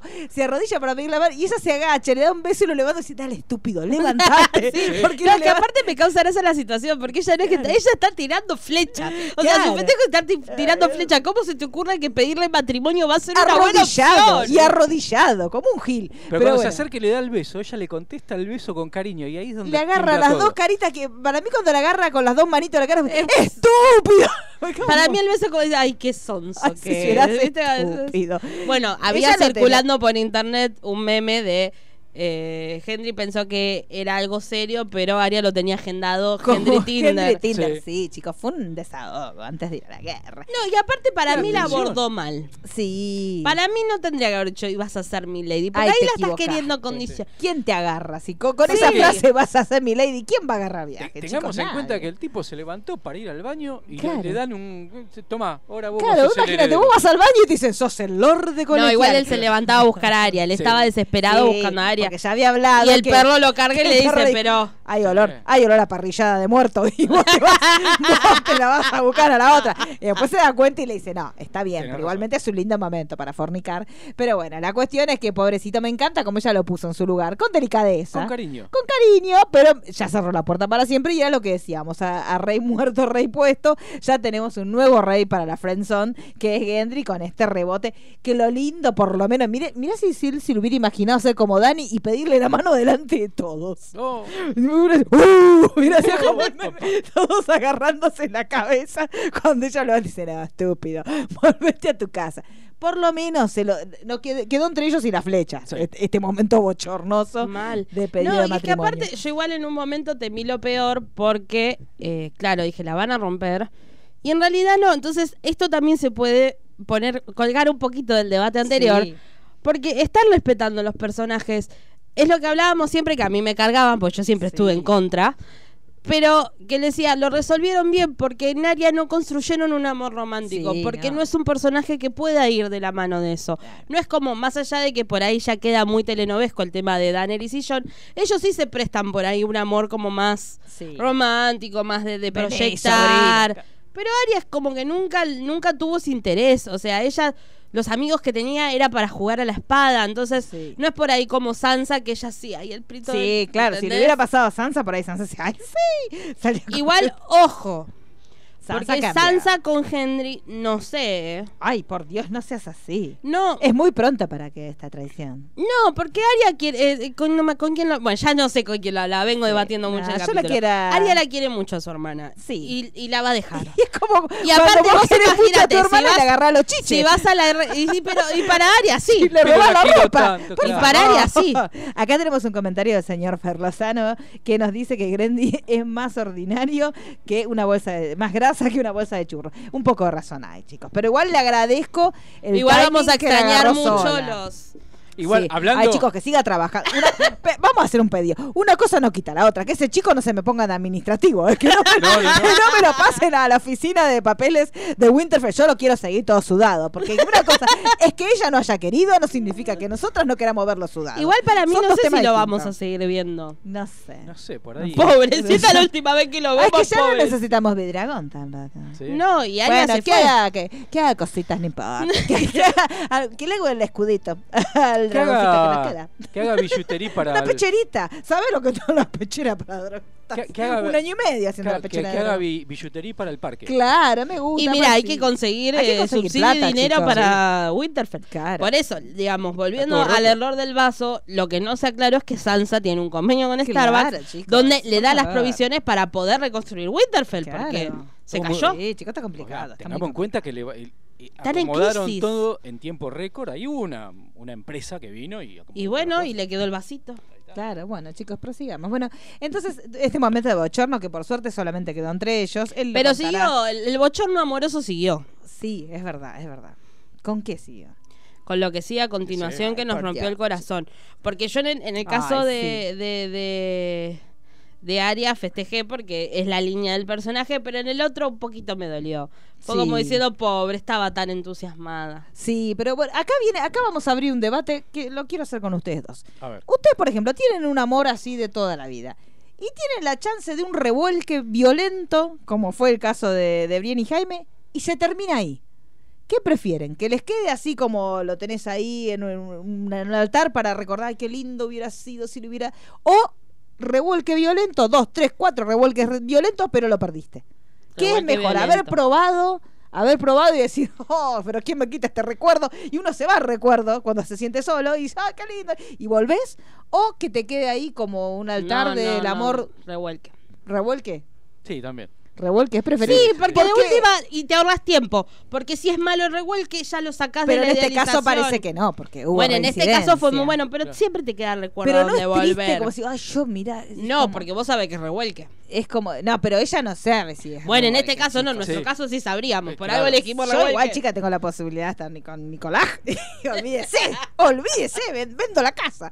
Pero bueno, la cuestión es esta, digo, ¿era mejor para Brien esto que le pasó? ¿O la rompió definitivamente? Porque, no, Igual esto- hay teorías no, respecto a esto este momento. Vamos a ¿eh? hablar, vamos a hablar en serio. Es, es cuando uno se, se hizo hermético, se hizo fuerte y a ciertas cosas, pues es una mujer de treinta y pico largos que Sí. encuentra el amor. En la serie, porque en el libro debe tener 22. ¿viste? Claro, 15 Como- años, 15 años, peleaba de los 5. De los 5 que va al frente.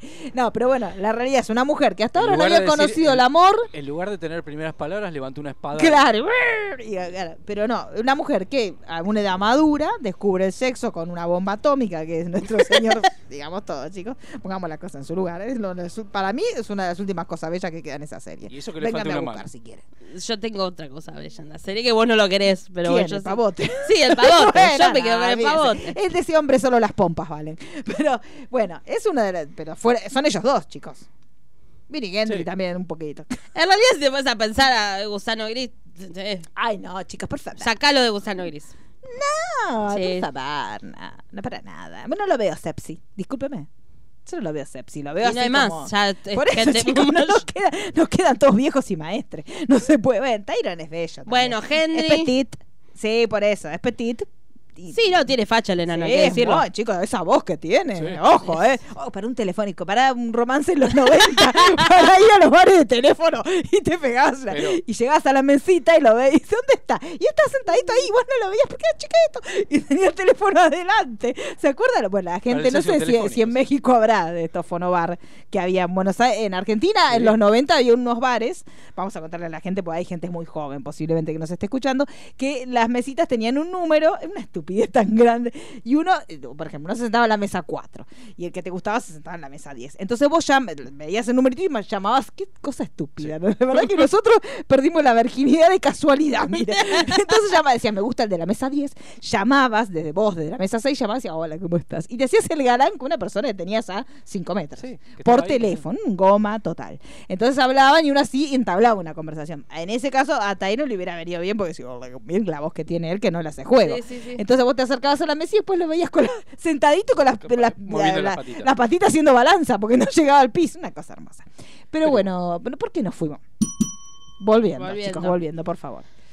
Porque estábamos hablando de. Estábamos hablando entonces de la desilusión que sufrió Brienne. Eh, vamos, podemos- tenemos un audio para escuchar ese momento de dolor, de quebranto.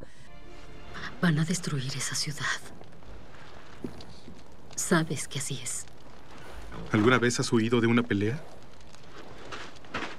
No eres como tu hermana. No lo eres. Eres mejor que ella. Eres un buen hombre y no puedes salvarla. No necesitas morir con ella. Quédate aquí. Quédate conmigo. Por favor. Quédate. ¿Crees que soy un buen hombre? Empujé a un niño de una torre y lo dejé lisiado de por vida. Por Cersei. Estrangulé a mi primo con mis propias manos. Solo para regresar con Cersei. Habría asesinado a cada hombre, mujer y niño en River Run. Por Cersei. Ella es odiosa. Y yo también.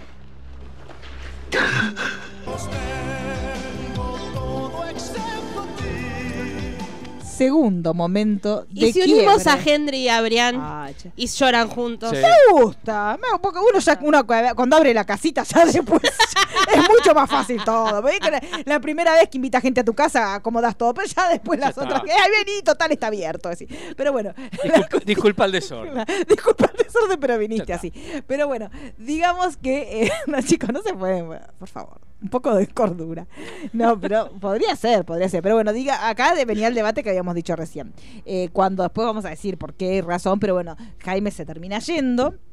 Ella se despierta divina, así entre pieles. Eso también fue muy, muy Luis Miguel, muy la incondicional. Con el video que estaban en la, en la cabaña Sí. con las pieles. Eso fue muy, Sí, chicos, sí. sí, muy la incondicional. Tú, la misma No, igual a mí me- en un momento también me dio frío, porque él está todo con la armadura, todo armado el caballo, y la otra sale con el salto de cabos.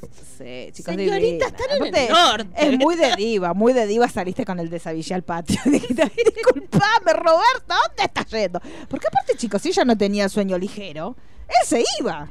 No olvidemos, eso no Sí. nos gusta. Eso me pasaría a mí, Eso por no nos- ejemplo, solamente.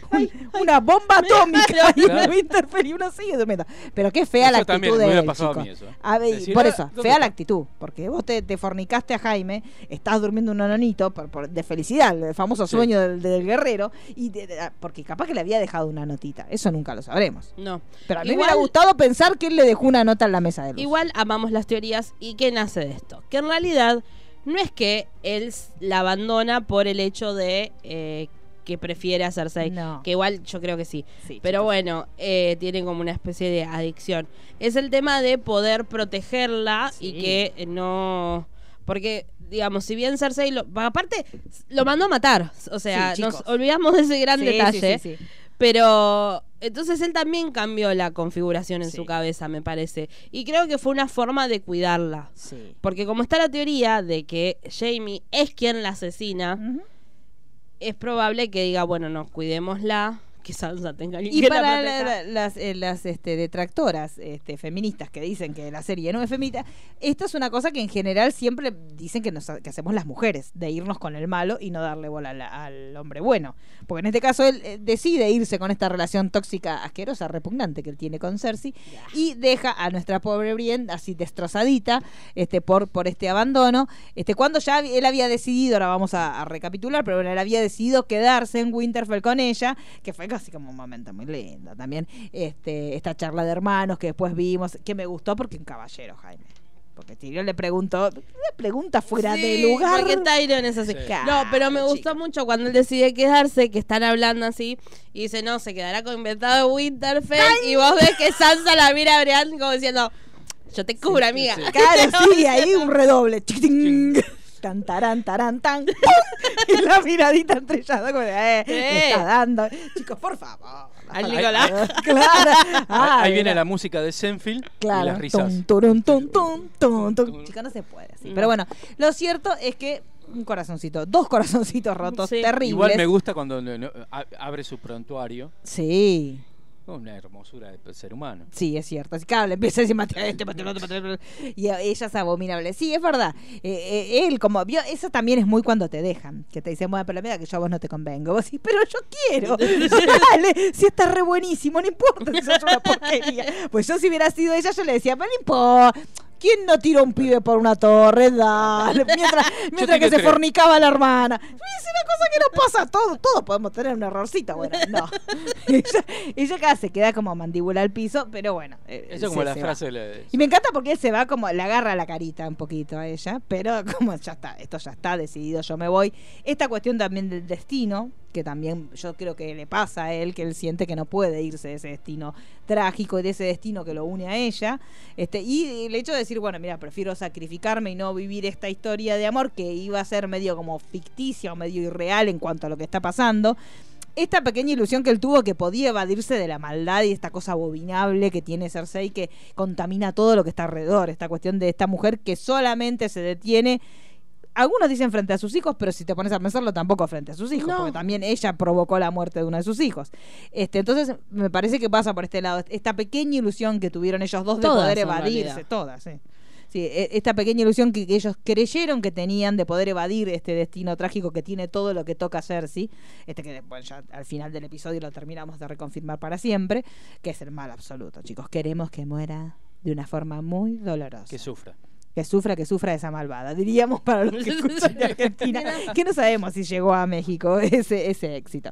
Pero bueno, ¿qué tuvimos después? Bueno, teníamos, porque fueron como muchos tipos de, de- sí. de- de amor. Cerramos el arco, con esto cerramos el arco de Brienne y de Jaime, pero Sí. hay muchas historias más para contar en este Exacto. episodio. Bueno, tenemos a John y Daenerys. Sí. Otro momento, chicos. Otro momento Ah, de, y telenovela. acá vamos a la escena de la representación de un borracho. Sí, ay chicos, qué triste. Qué triste ese momento en que John dice, ay, me hago el borracho. No, Sí, está- estás ebrio. No, y se No, levanta y, se- hace un movimiento. Es un estúpido. Pero eso es la estupidez de Kit. No Sí. es la estupidez de John. Hay que, hay que separar estupideces. Esta estupidez es del actor, chicos. Es de él que no puede hacer ni un borracho.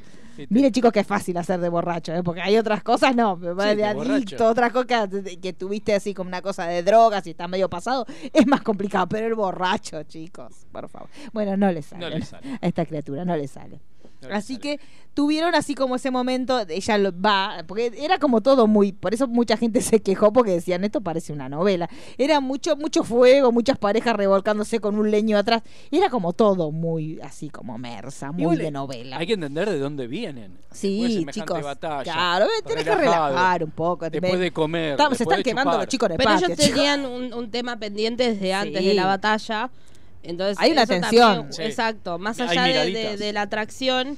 Cada, cada vez que hablan en algún en, en alguna Un odio. se miran. Un odio, chicos. Si fueran, viste, de, de- del sur, capaz que, que a John le pesaría menos que sea la tía. Pero él es muy del norte, entonces pesa mucho que sea la tía. Pero, digamos, el tema es. A mí, en realidad, lo que me molesta de esa situación es cuando le dice que no le diga a las hermanas. Y usted va a decir, es la Bueno, identidad de él. Es Sí, como- pero ella es muy así. Ahí vemos realmente, me parece que ahí es donde se eh, está Dani, digamos, el personaje de Daenerys, hasta ahora como era como el personaje que todos amábamos, porque quién no va a amar a La mamá de de dragones. chicos, digamos las cosas como son. Este, pero eh, estamos viendo cosas muy desagradables de Está ella. muy desesperada. Está muy desesperada, está muy sola y está. Ella cree que todos tienen que sentir lo que siente ella, que es esta cuestión de que lo más importante es el trono, cuidemos el trono, pensemos en el trono, y se va olvidando de otros conceptos, que es lo que decías vos, los conceptos que rigen la vida, por ejemplo, de los Starks, esta cuestión de la familia, del norte, de cuidar el legado. Ella es una mujer que tiene ese peso de la historia, pero para adelante, y ella siente que ella tiene que hacer todo por llegar al trono. Y en esta carrera es capaz de sacrificar este amor que después debatiremos si es o no, pero este amor que ella siente por, por John, entonces viene este, esta charla que es tensa. An- antes, eh, como criticamos las actuaciones de ella y de, de, Sí. de John, de Juancito, en este capítulo Ella está muy ella bien. está muy ella bien. está muy bien. Las caras, Sí, sí, las sí, En este capítulo ella está muy Volvió a bien. ser la Dani de la temporada sí, sí. 5. Sí, sí, sí, es verdad. Desearía que no me hubieras dicho. De no saberlo, sería feliz ahora. Los vi reunidos contigo. Vi la forma en cómo te miran. Conozco la mirada. Muchos me han visto así, pero nunca aquí. Nunca de este lado del mar. Ya te dije que no lo quiero. No importa lo que quieras. No querías ser rey en el norte. ¿Qué pasará cuando te presionen a obtener tu reclamo y tomes lo que es mío? Me rehusaré. Tú eres mi reina. No sé qué más puedo No decir. puedes decir nada. A nadie, jamás. Nunca les digas quién eres en realidad. Que guarden el secreto tu hermano y Samuel Tarly y no le digas a nadie más.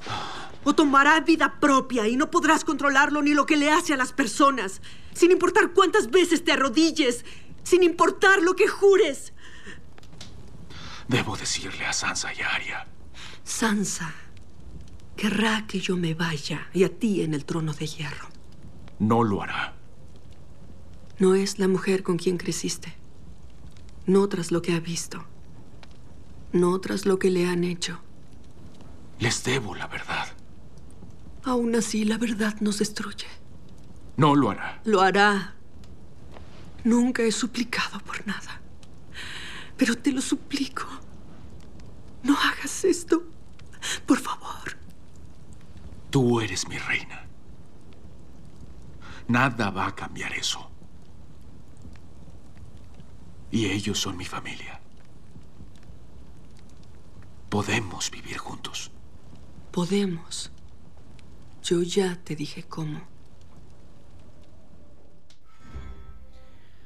Yendo hacia las críticas de que es muy novelesco todo esto, sí, escuchás el diálogo, es novela Sí, de las 3 de la chicos, sí, tarde, sí. pero también empecemos a, a fijarnos lo que, le- lo que vivieron todos los personajes hasta el día de hoy. Todos los clichés de la novela. Sí, chicos, sí. Paralíticos, eh, Sí. familiares contra familiares. Maldita lisiada. Listo, Sí, ¿qué maldita significa? lisiada en este caso. Y claro, No, más allá sí, de sí. que este diálogo es Este diálogo es, es- es Es novela, hermoso. novela. Es de novela, pero es hermoso y cada uno desde su lugar está diciendo una verdad. Est- están- Porque en realidad vos te pones a analizar des- lo que pasa después y sí, realmente eh, empieza a correrse y él está perdiendo el control de, de- de su secreto.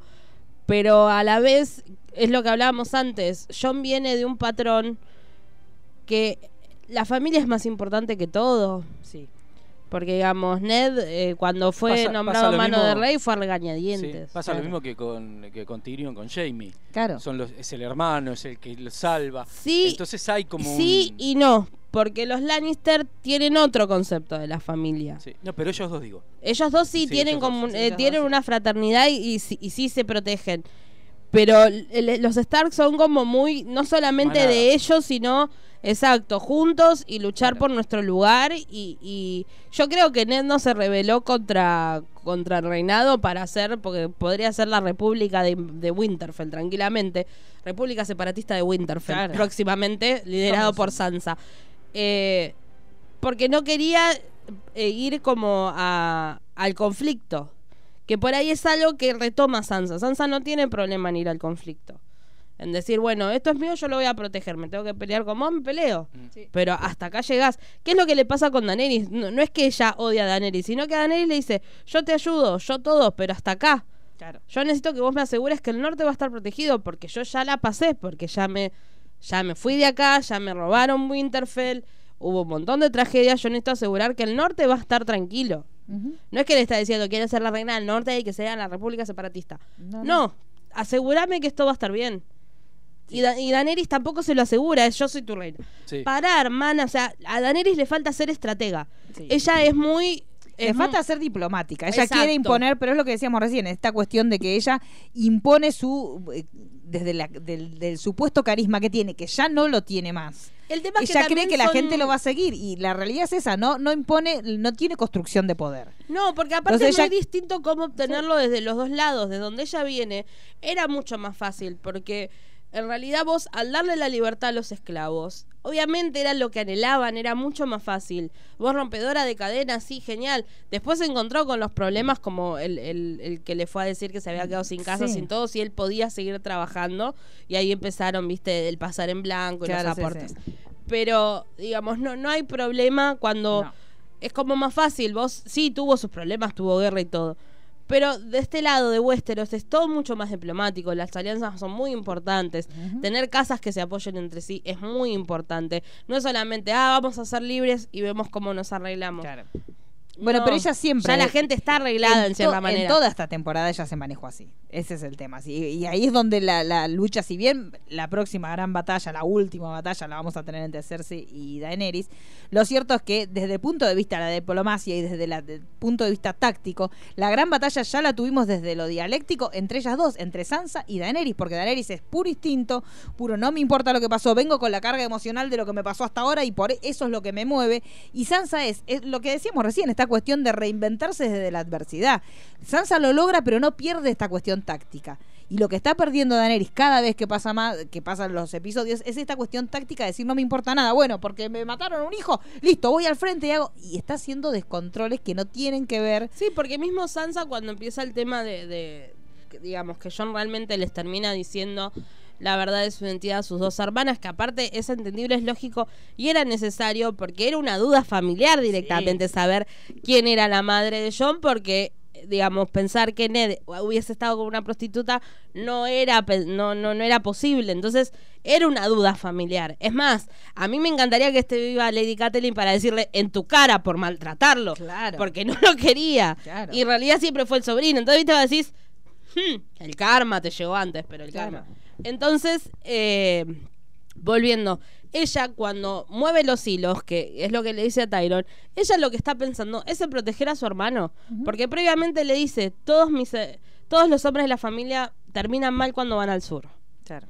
Entonces ella no es que está pensando en decir, ah, vamos a tener poder. Ella está buscando una estrategia para asegurarse que a su hermano no le pase nada. Porque si a Daenerys la agarra, Fuiste. y ahí es donde nace otra teoría. Porque viste que nacen Sí, teorías. todo el tiempo. dígala. Porque claro, a partir de que eh, ya la, la- la familia Stark sabe el hecho de que John es Aegon. poco, chicos, las nuevas generaciones, cómo les cuesta guardar un secreto. Pobre Enseguida. toda la vida callado la boca y se murió con su verdad. Sí, sí, sí. Y estos A chicos, no lo minutos. cuentes, no lo cuentes, no lo cuentes. A los dos minutos ya éramos como 10 personas. Y chicos, bueno, viste, porque es como pasa ahora Estos con las redes sociales, ¿viste? chicos. Estos millennials son un que publican todo. Claro. No, pero digamos, el hecho de que para Daenerys realmente es una carga que, que Daenerys fue, que Jon sea el legítimo heredero, que en realidad yo creo que podrían arreglarlo de un montón de cosas, decir, bueno, no importa, somos tíos, no tengamos hijos, pero estemos juntos. Claro. Y ella tiene el trono igual. Sí. Opción uno. Opción dos, él puede abdicar si Ella quiere, no porque ya sí. hay casos Sí. de abdicaron, lo hablamos cuando fue la previa a la guerra con la canción de Jenny, que Sí. habla de Duncan el, el pequeño que había Es que él lo el hacer, él no quiere agarrar Él el no trono quiere agarrar nada, él no quería ser ni Lord chicos. Comandante. Él lo único que le molestó en la vida fue ser mayordomo. Sí, Ahí sí se quejó. Claro. Pero después- No importa. Cuando Sam dijo, no, lo ofrezco a Johnny, fue como, nene, callate, Ay, por, por favor. Dios, claro, digamos, siempre fue así. Mi, mi guardia terminó, digamos. Sí, él ya está, sí. Pero, Él- digamos, tiene como algo nato de, de- de ser líder, de, de ser seguido. Porque Es lo que le falta a ella. Es- Exacto. por eso ella le, le tiene tanta bronca. Porque ella en esta reunión se dio cuenta que él es un líder nato y ella trata de construir esa legitimidad de poder y no Y no la puede. tiene. Y no puede, o sea, y no podés con dragones. Tenés dragones y aún así. No, la y el tema no es que, lo, es que, y ahí también tiene que ver con la casa a la que ella pertenece, donde cimentó su poder en base a tener dragones y el miedo. Entonces es lo que le, le dijo siempre Tyro, vos no podés fomentar una legitimidad a través del miedo, porque en realidad te dura un tiempo, pero en cuanto ven que no sos tan tenebroso y empiezan las revueltas, sí, entonces o lo podés hacer, pero te vas a hacer la fama de tirano. Es ella lo que ella Exacto. quiere. Ella quiere ser una tirana o ella quiere ser una líder. Exacto. Esa es la diferencia. Ella me, todas sus acciones la llevan a que ella termine siendo una tirana. Sí. Y todas las acciones que hasta ahora hizo yo lo llevaron a ser un líder. Entonces esa es la principal diferencia. Sí, y no es algo de esta temporada, No, no. digamos, No, no. El, el tema de Dani Tirana, porque las estrategias que usaba, o sea, incineró gente, Claro. no solo acá, sino en Mirín, cuando llevó las cabezas de, de los esclavistas, que los puso cara a cara con los dragones, el que me lleve la contra se lo hago comer. Claro. Digamos, siempre fue tirana, no es algo nuevo. Entonces, los que se quejan de, ay, la están haciendo muy mala. No, fue así chicos, siempre. siempre fue así. No es que, ay, la... La, nue- la Mad King, la Mad Queen. Eh, no, siempre tuvo esta tendencia. Mm. sí. Por algo la calmaba. Cuando digo, no podés salir con los dragones, que va con los dragones. Y... No, chicos, siempre hace todo. Sí, sí, sí, Cuando sí. fue la batalla anterior, que casi muere Jaime, ¿se acuerdan? Sí. Sí. ¿Qué le habían dicho? No vayas con los dragones, no puedes prender fuego todo. ¿Qué hizo? Se Fue subió al dragón y fue prendió fue- fuego. Entonces, no digan que, ay, ahora está enojada, va a hacer locuras. Las viene haciendo. Las viene haciendo hace rato. Paréntesis. El gen, el a gen la- loco está siempre sí, pululando. volviendo a la teoría. Recordemos, la semana pasada, con la muerte del, del Rey de la Noche, resurgió una charla entre Melisandre y Arya, donde le dijo que ella iba a cerrar muchos ojos, ojos marrones, ojos azules y ojos verdes. Y claro, todos, Cersei, va por Cersei, Cersei, Cersei, sí.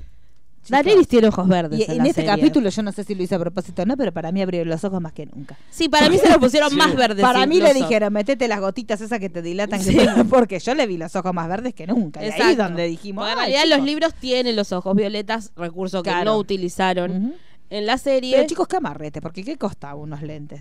Está muy, esta, esta producción, chicos, gasta mucho y después... Desde el momento cero. Sí, bueno, chicos. por ejemplo, en el caso de- del pobre de Bran, que el actor no ve. No sé por qué no se pone un lente de contacto Pero para eso le logró para hacer su personaje. Sí. Mire, si hubiera sido a veces lo tendrían que haber dado Kit.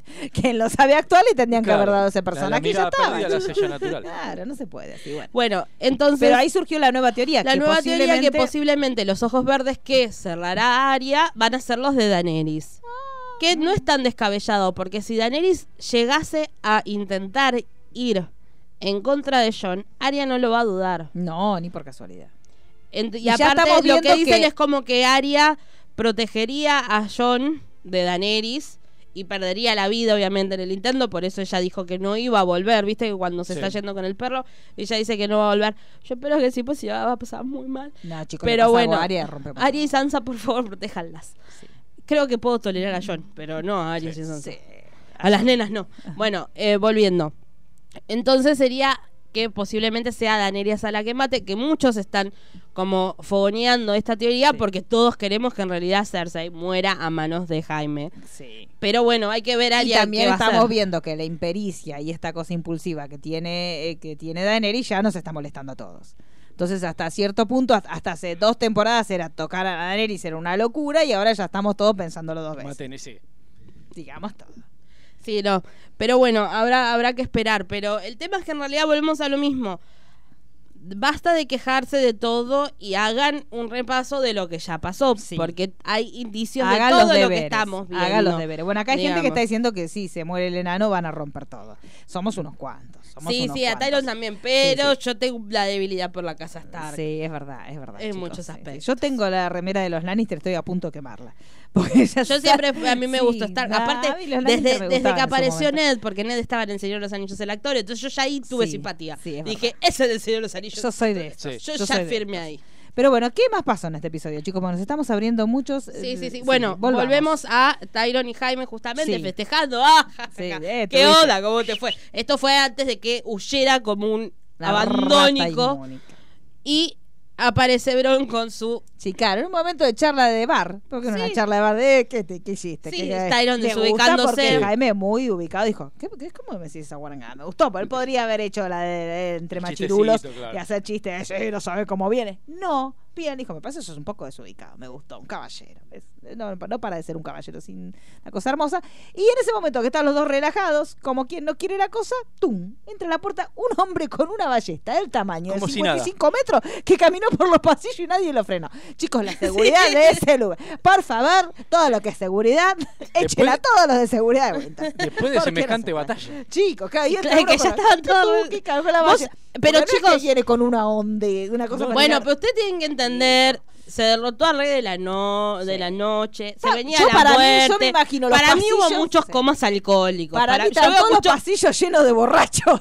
Y él este esquivando con la ballesta, esquivando borrachos. Hasta que llegó donde estaban estos Sí. dos. Que claro, ya dieron para que este borracho falte un montón. Este, alta resistencia. Y confesó su abstinencia sexual de años. Dijo, hace años que no tengo relaciones Y sexuales. desde ya, eh. Claro, y dijo, bueno, este eh, entró Bron, así que los encontré. dijo, ah, Y ahí tiró, ya me imaginé que vos te le a comprar los, dos- los dos rubiecitos, se hizo así como el canchero. Y les propuso básicamente un negocio. Esta cuestión de esta misión que él tenía de darles muerte, bueno, dijo, vos en su momento me prometiste que si alguien le ponía un precio a tu cabeza, vos lo duplicabas, bueno. Por eso es importante recordar las temporadas Claro, anteriores, porque si no uno no se acordaría que eh, desde el momento cero Tyron le dijo, si a vos alguien te manda a matarte, a matarme, yo te duplico lo que te paga. Y, y vino este momento maravilloso. Sir Bron de Blackwater. ¿Qué, ¿Qué haces en el norte? ¿Qué haces con eso? ¿A esto? Esto es para ti. Para ambos. Se supone que estabas en el sur. Ustedes son un par de hijos de puta, ¿lo sabían? Eso es grosero. Año tras año he peleado mierda a Lannister y ¿qué he ganado? Eres un caballero gracias a mí. Gracias a mí, y ese título vale lo mismo que un pelo rubio de las bolas de tu hermano. El poder reside donde los hombres creen. Cierra la boca. Solo trato Nunca de. he golpeado a un enano, pero di una palabra más y empezaré. No creo que lo hagas después de. No podrías ni en tu mejor día, manco de mierda, y esos días ya pasaron. ¡Me rompiste la nariz! No te rompí la nariz. Su hermana me ofreció River Run. Un agradable castillo, buenas tierras, gente que haga lo que les pido. Y confiaste en Cersei. Supe que tu hermana estaría muerta en cuanto vi a esos dragones. Su ejército tal vez esté hecho una mierda, pero aún apuesto a que gane su reina de dragones. Y resulta que me gustan las apuestas. Si Cersei está muerta, ¿no puede pagar? Hicimos un trato hace tiempo, ¿lo recuerdas? Si alguien me ofrecía dinero por matarte, pagarías el doble. ¿Qué es el doble de River Run? High Garden. High Garden. Denme su palabra. Tienes mi palabra. Nada de esto importa hasta que tomemos King's Landing. Los buscaré cuando acabe la guerra. Hasta entonces, no mueran.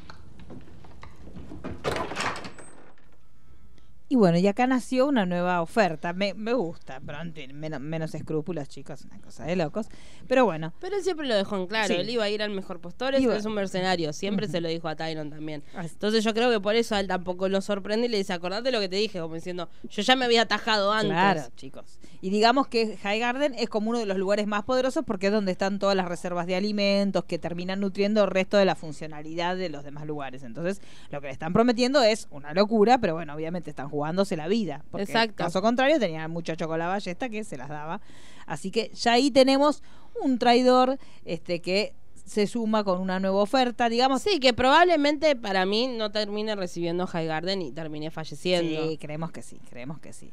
Pero bueno, también recordemos así a nivel gossip que el actor que encarna el personaje de Bron fue expareja de la actriz que hace de Cersei, de Elena Headey, y que eh, aparentemente terminaron de una forma horrible Al ambos. punto que no pueden compartir escenas, por eso no vimos cuando Claro.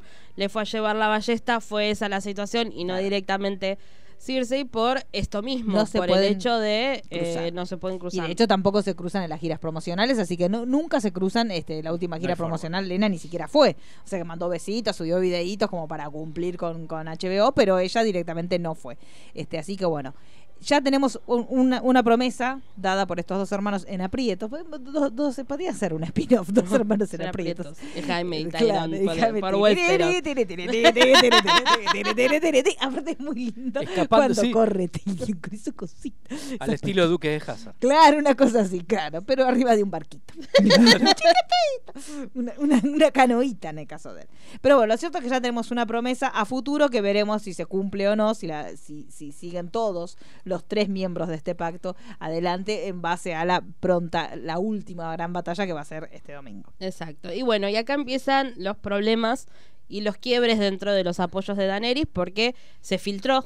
Sí. Como Sí. se filtra el episodio, Sí. se filtró la identidad de John. Claro, chicos. no Porque es en, la en todo Alguien- comienza con, con ¿Alguien Sansa. mandó, alguien mandó el, el audio de WhatsApp. De la Sí, Sansa cruzó los No deditos. lo pases, no lo lo- pases. Reenviado, reenviado, reenviado. Como todo el mundo tenía un audio reenviado que era el secreto de John, chicos.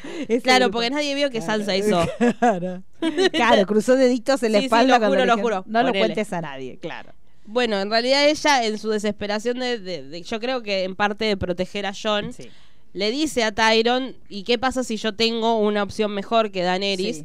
Porque todos saben de... Porque Tyron de- está muy eh, conciliador en el aspecto de querer decir, este, tratar de que ella la acepte a, a Daenerys. Esta cuestión de que eh, el trono, más mostrando la formalidad, como diciéndole, bueno, mira, Daenerys puede ser la reina, pero vos también podés tener tu territorio, pueden convivir juntas en la medida que vos la respetes. El tema es que yo creo no que quiere. Sansa tiene un nivel de estratega que ve que hace agua, porque cuando llegaron, por ejemplo, el tema de, de decir, bueno, ¿y qué comen? ¿Y qué comen los Siempre fue dragones? así, claro. Y, y cuando estaban en la batalla, sí, te vamos a apoyar, pero la gente necesita descansar, lo cual es lógico. Tenés un dragón que tiene, parece Nemo con el tema del ala, sí, como la chicos, tiene no rota. Entonces, digamos, ella nota que si bien por ahí es carismática, tiene dragones, todo lo que quieras, le falta algo como más político de base, de decir, bueno, tengo todo este, este impulso y todo, pero tenés que resolver porque Y no- teniendo los mejores recursos, como son un ejército de inmaculados, como es dragones, no los cuida.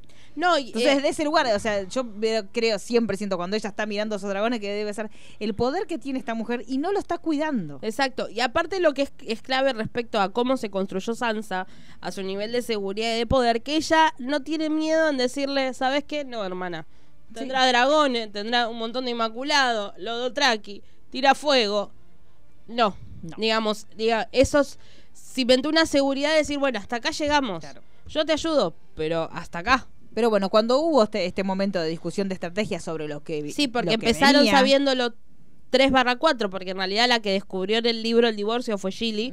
Así que vamos a decir que 4. De golpe, casi 10 personas Chicos, no saben se el origen no de pueden guardar un secreto, Ay, por chicos, Dios. así y no por puede. ende va a llegar a oídos de Cersei. Secretos Es muy verdaderos, secretos Secretos verdaderos. verdaderos, Snow. chicos. Los archivos.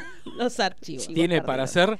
Sí, esto por meses. Entonces, claro, ella que tampoco te, no te muestran cuando te lo dice, pero te da a entender que le, le cuenta la verdad sobre John. Y después Varys y Tyron hablan. Que aparte, en realidad, Varys ya al, al- en- al principio del capítulo, como que ella le había sido muy claro a Daenerys. Como dice, vos me habías dicho que cuando te vea que esté fallando, te lo, tengo que diga. decir. Y se lo está diciendo. Porque es verdad, vos Pero no eso es como cuando uno va a salir con una persona que no debe y uno le dice a las amigas, vos cuando veas que yo me, voy- me estoy equivocando, decime. Y después ya uno está tan emocionada que la, te dicen, che, mira que era lo que me habías pedido. Bueno, pero no importa.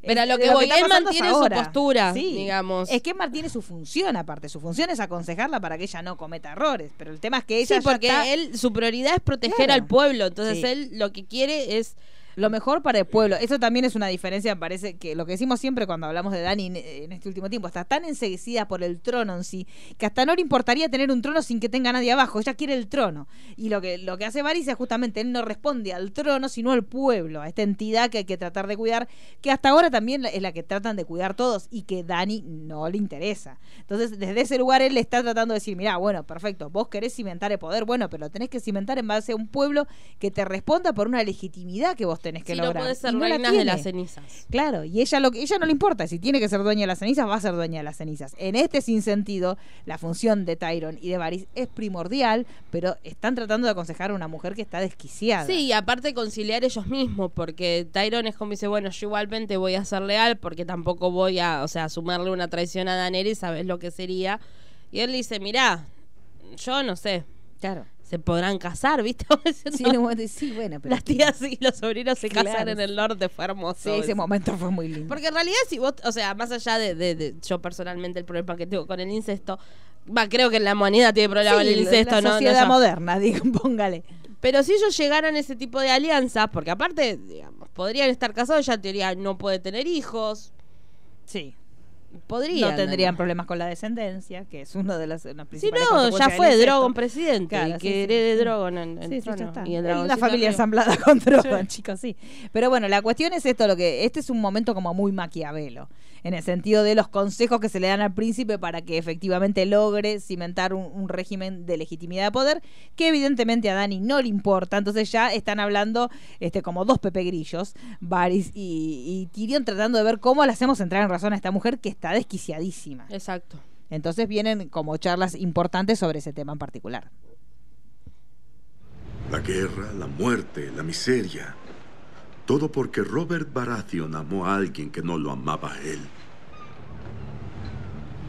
¿Cuántos más lo saben? ¿Incluyéndonos? Ocho. Entonces ya no es un secreto. Es información. Si un puñado de personas lo saben ahora, cientos lo sabrán pronto. ¿Y luego qué pasa? Ella pierde el norte y pierde Bale. Sansa se asegurará de eso. Es peor que eso. Él tiene un mejor reclamo al trono. Él no quiere el trono. No sé si importe lo que quiera. El hecho es que él atrae a las personas. Los salvajes, los del norte. Es un héroe de guerra. Él ama a nuestra reina. Y ella a él. Si los casamos, podrían gobernar juntos. Ella es su tía. Eso nunca detuvo a los Targaryen antes. No, pero John creció en Winterfell. ¿Casarte con tu tía es común en el norte? Conoces a la reina mejor que yo. Querrá compartir el trono. No le gusta que se cuestione su autoridad. Algo en común con todos los monarcas que han vivido. Me preocupa su estado mental. Somos consejeros de la reina. Preocuparnos por su estado mental es nuestro trabajo. Aún tenemos que tomar King's Landing. Tal vez Cersei gane y nos mate a todos. Eso soluciona el problema. Así que acá están los dos debatiendo. A ver, Me gusta cómo arranca. Sí, ya lo sí. saben 7, 8 personas, ya está. Sí, lo sabe medio mundo, chicos. Quédense tranquilos que lo sabe medio mundo. Un momento incómodo en la mesa cuando se llegue el día de la tía, que van a Sí. saber que va a tener que darle un regalito. Pero bueno, lo cierto es que acá otra vez están tratando de conciliar esta cuestión de la traición o no traición, la cuestión de cómo aconsejan a una mujer que no está aceptando consejos a pesar de tener personas que supuestamente están para para, ese fin. Y ella aparte en, un en varios momentos en esta temporada lo dijo con Tyron que si él no era eficiente como mano de la reina iba a dejar de serlo.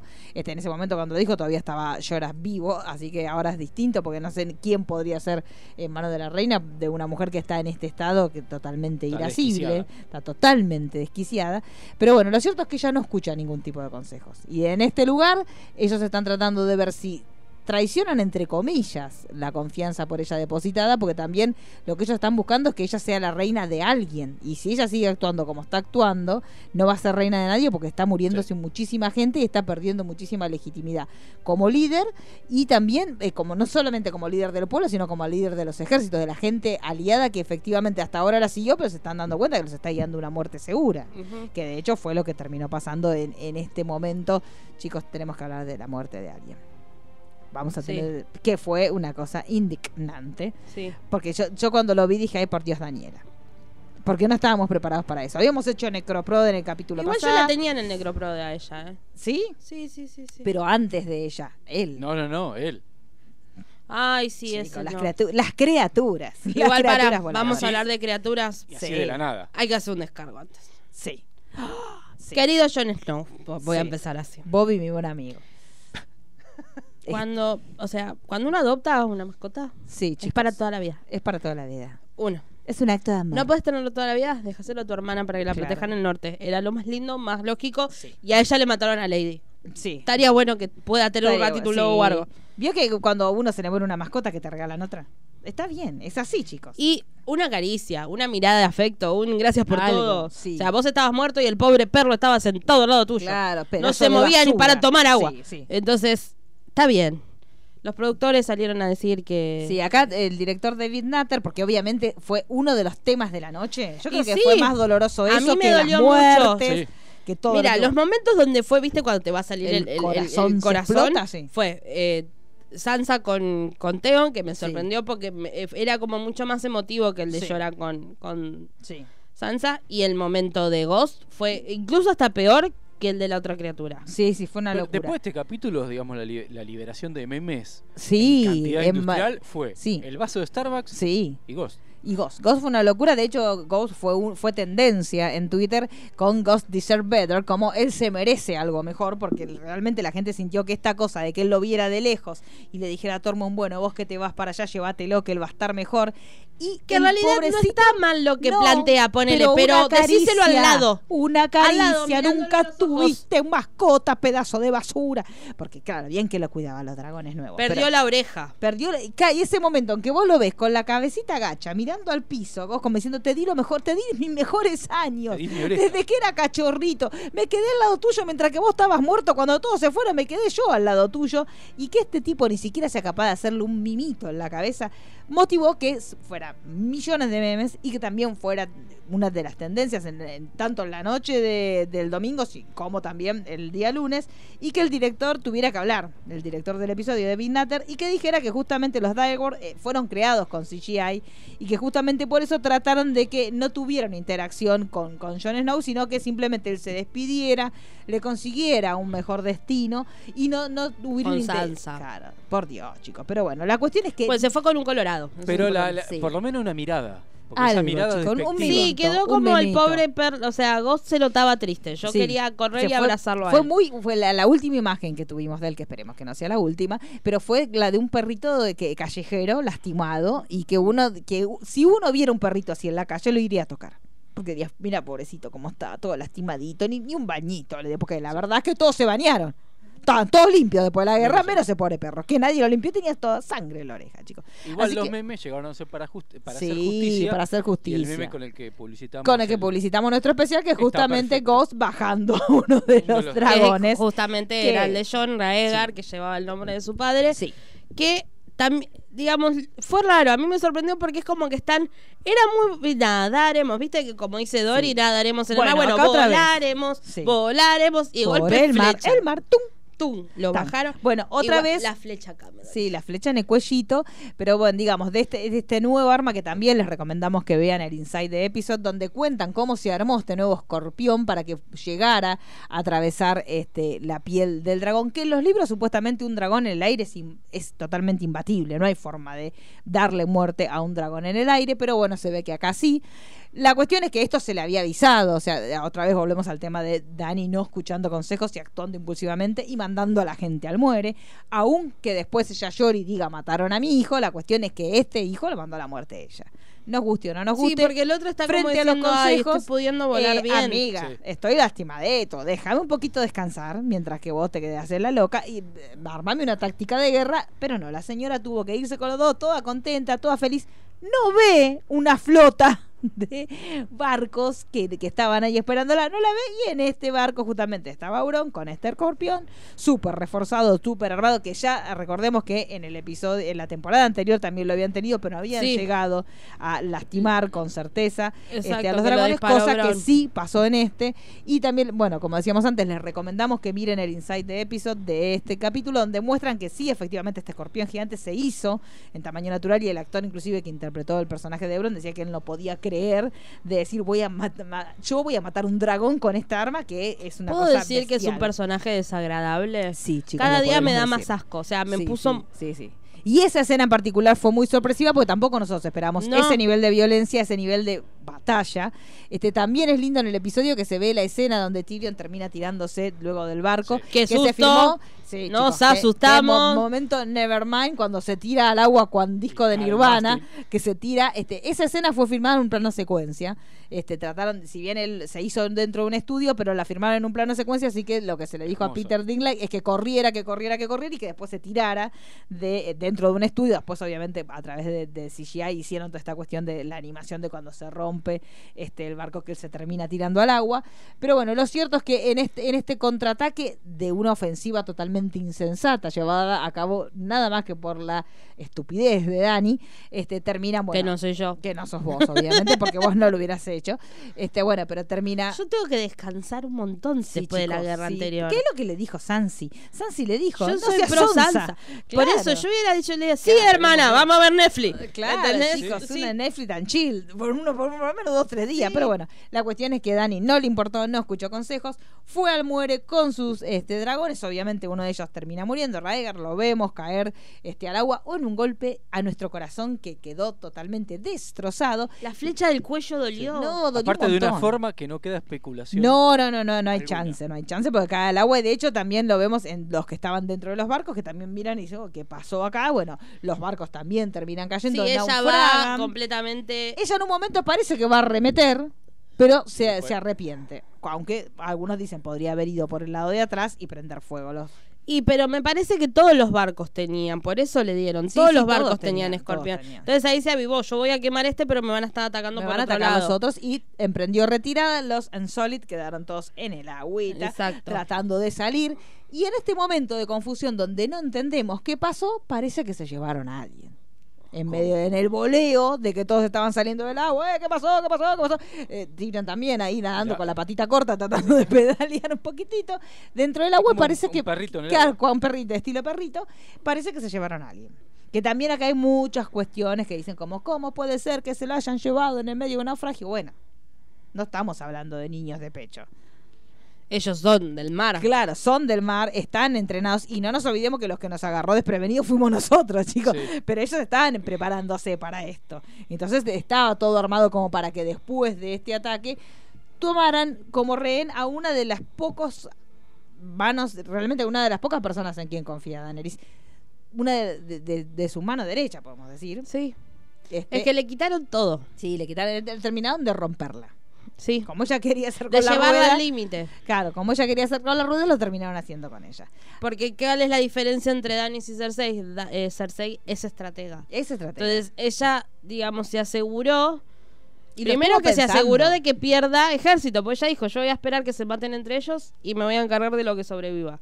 Le bajó un dragón, le baja la confidente y va a seguir intentándolo, entonces la, la descontroló, digamos. La- Sí, sí, sí, sí, perdió, perdió en control. Así que termina estando Miss Andrei eh, cautiva este, de Cersei como un, como bueno, listo, hasta acá es el último bastión que te quede. Tenemos ese, ese momento entre Tyrion y Cersei que Temí es por él. la tensión terrible. No, no, no. Eh, pero bueno, fue un momento como muy importante entre ellos dos, donde él dice, bueno, la última carta que puedo jugar, el- la última sensibilidad que tiene esta mujer son los hijos. Entonces ella está en esa cosa impoluta que no me importa nada, nada me conmueve, hasta que él, con unos testículos de titanio, se acerca mientras que todos están... Ella en un momento levanta la mano como diciendo, yo bajo la mano y vos no la contaste, hacen brochet de nano en dos segundos. Pero a pesar de eso, él sigue firme en su voluntad de tratar de que su hermana entre en razón y le dice que, bueno, que él sabe que ella no quiere a su pueblo. Realidad, bien, me gusta, es, es cierto. Y que el único amor verdadero que tuvo en su vida son sus hijos. Ahí la actuación de Lina es increíble porque se le llenan todos los ojos de lágrimas. Mira, trata de recomponerse, volverse a poner en su lugar de líder y no, no perder la compostura. Este, y él le dice, y sobre todo, no, no pierdas más hijos. Yo sé que vos podés perder el reinado, pero no pierdas a tu familia, no pierdas ese hijo que tenés. Y en ese momento Bron empieza a sacar cuenta. ¿Y este cómo sabe? Momento. Es verdad. Claro, y ahí empieza, empieza el meme de la- las cuentas pasando por la cabeza de Bron. Me parece que acá me metieron el perro.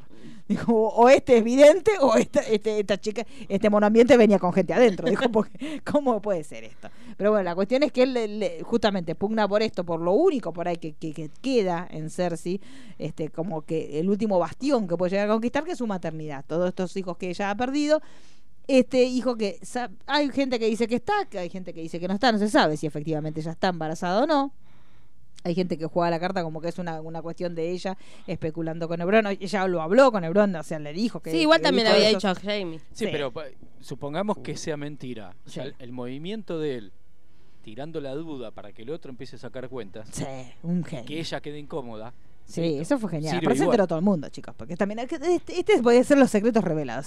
secretos, sí, sí, es verdad. Sí, fue, el capítulo de los secretos de no, no se guardan un secreto.com. No. Se llama el espacio que auspicia este momento. Pero bueno, lo cierto es que él le dice justamente que apele a esto. Ella medio como que por un momento parece que se conmueve y después dice, tu vieja en tanga. No me voy a conmover. Y efectivamente le dice a Miss André, que está a la vista de todos, este tenés unas últimas palabras para decir. Y ella dice, Dracaris. Dracaris, como diciéndole a eh, Prende nuestra- fuego Sí. todo. pudrila. Yo eh, Pudrila. cae mi cuando vos ves que eh, ¡tuc! que cayó mi cabeza abajo, pudrila. Y ahí vemos a la montaña que le hace un corte de pelo express a Miss Andrei y Gusano que no se van, no, no, no, lo no, puedo ver, no, no. lo Es que es puedo más, ver. es muy gracioso porque en los avances de que pasaron de este episodio, Sí. justamente la parte de Gusano está. Sí, Y dije, ay, tendría que volver a verlo para ver si se ve. claro. Pero no, la No. escena con Miss Sunday se firmó aparte en un cuadro con eh, verde Claro. para después montar firmó con, con una croma, Cersei claro. falsa Sí. para después montarlo en esa escena para que no haya ningún tipo de Porque de la escena se había filmado en, en escenarios este, naturales y lo que no quería era que se filtrara justamente esto que terminó siendo realmente un... Sí, es clave porque termina de, de, de, de volver loca, no, de, de a Daenerys dar, de, de darse cuenta, exacto, No, de decir, porque ella estaba muy confiada. También lo que pasó con Daenerys es que venía muy confiada. Tengo mucha gente, mucho ejército, tres dragones. Ella se creía invencible y también está cayendo en cuenta que por más que sea la madre de dragones, no es invencible No. porque tiene que ser estratega, va de la mano. Digamos, está bueno prender fuego todo, pero tampoco es así. No, no. Así bueno. que eh, supuestamente acá está el germen de la locura para ella. O sea, supuest- eh, esta es la última. Y de, de hecho ya se dio vuelta otra vez lo que decíamos. En este capítulo actuó muy bien. Se dio vuelta totalmente desquiciada, como diciendo, listo, acá ya la pudriste para siempre. Por eso vuelve a reflotar la teoría de que Arya la va a asesinar a ella. Y eh, otra teoría surge, Sí. pero esta tiene que ver con el adelanto del capítulo de la Sí. semana que viene, donde finalizando esos ese minutito que dura, Sí.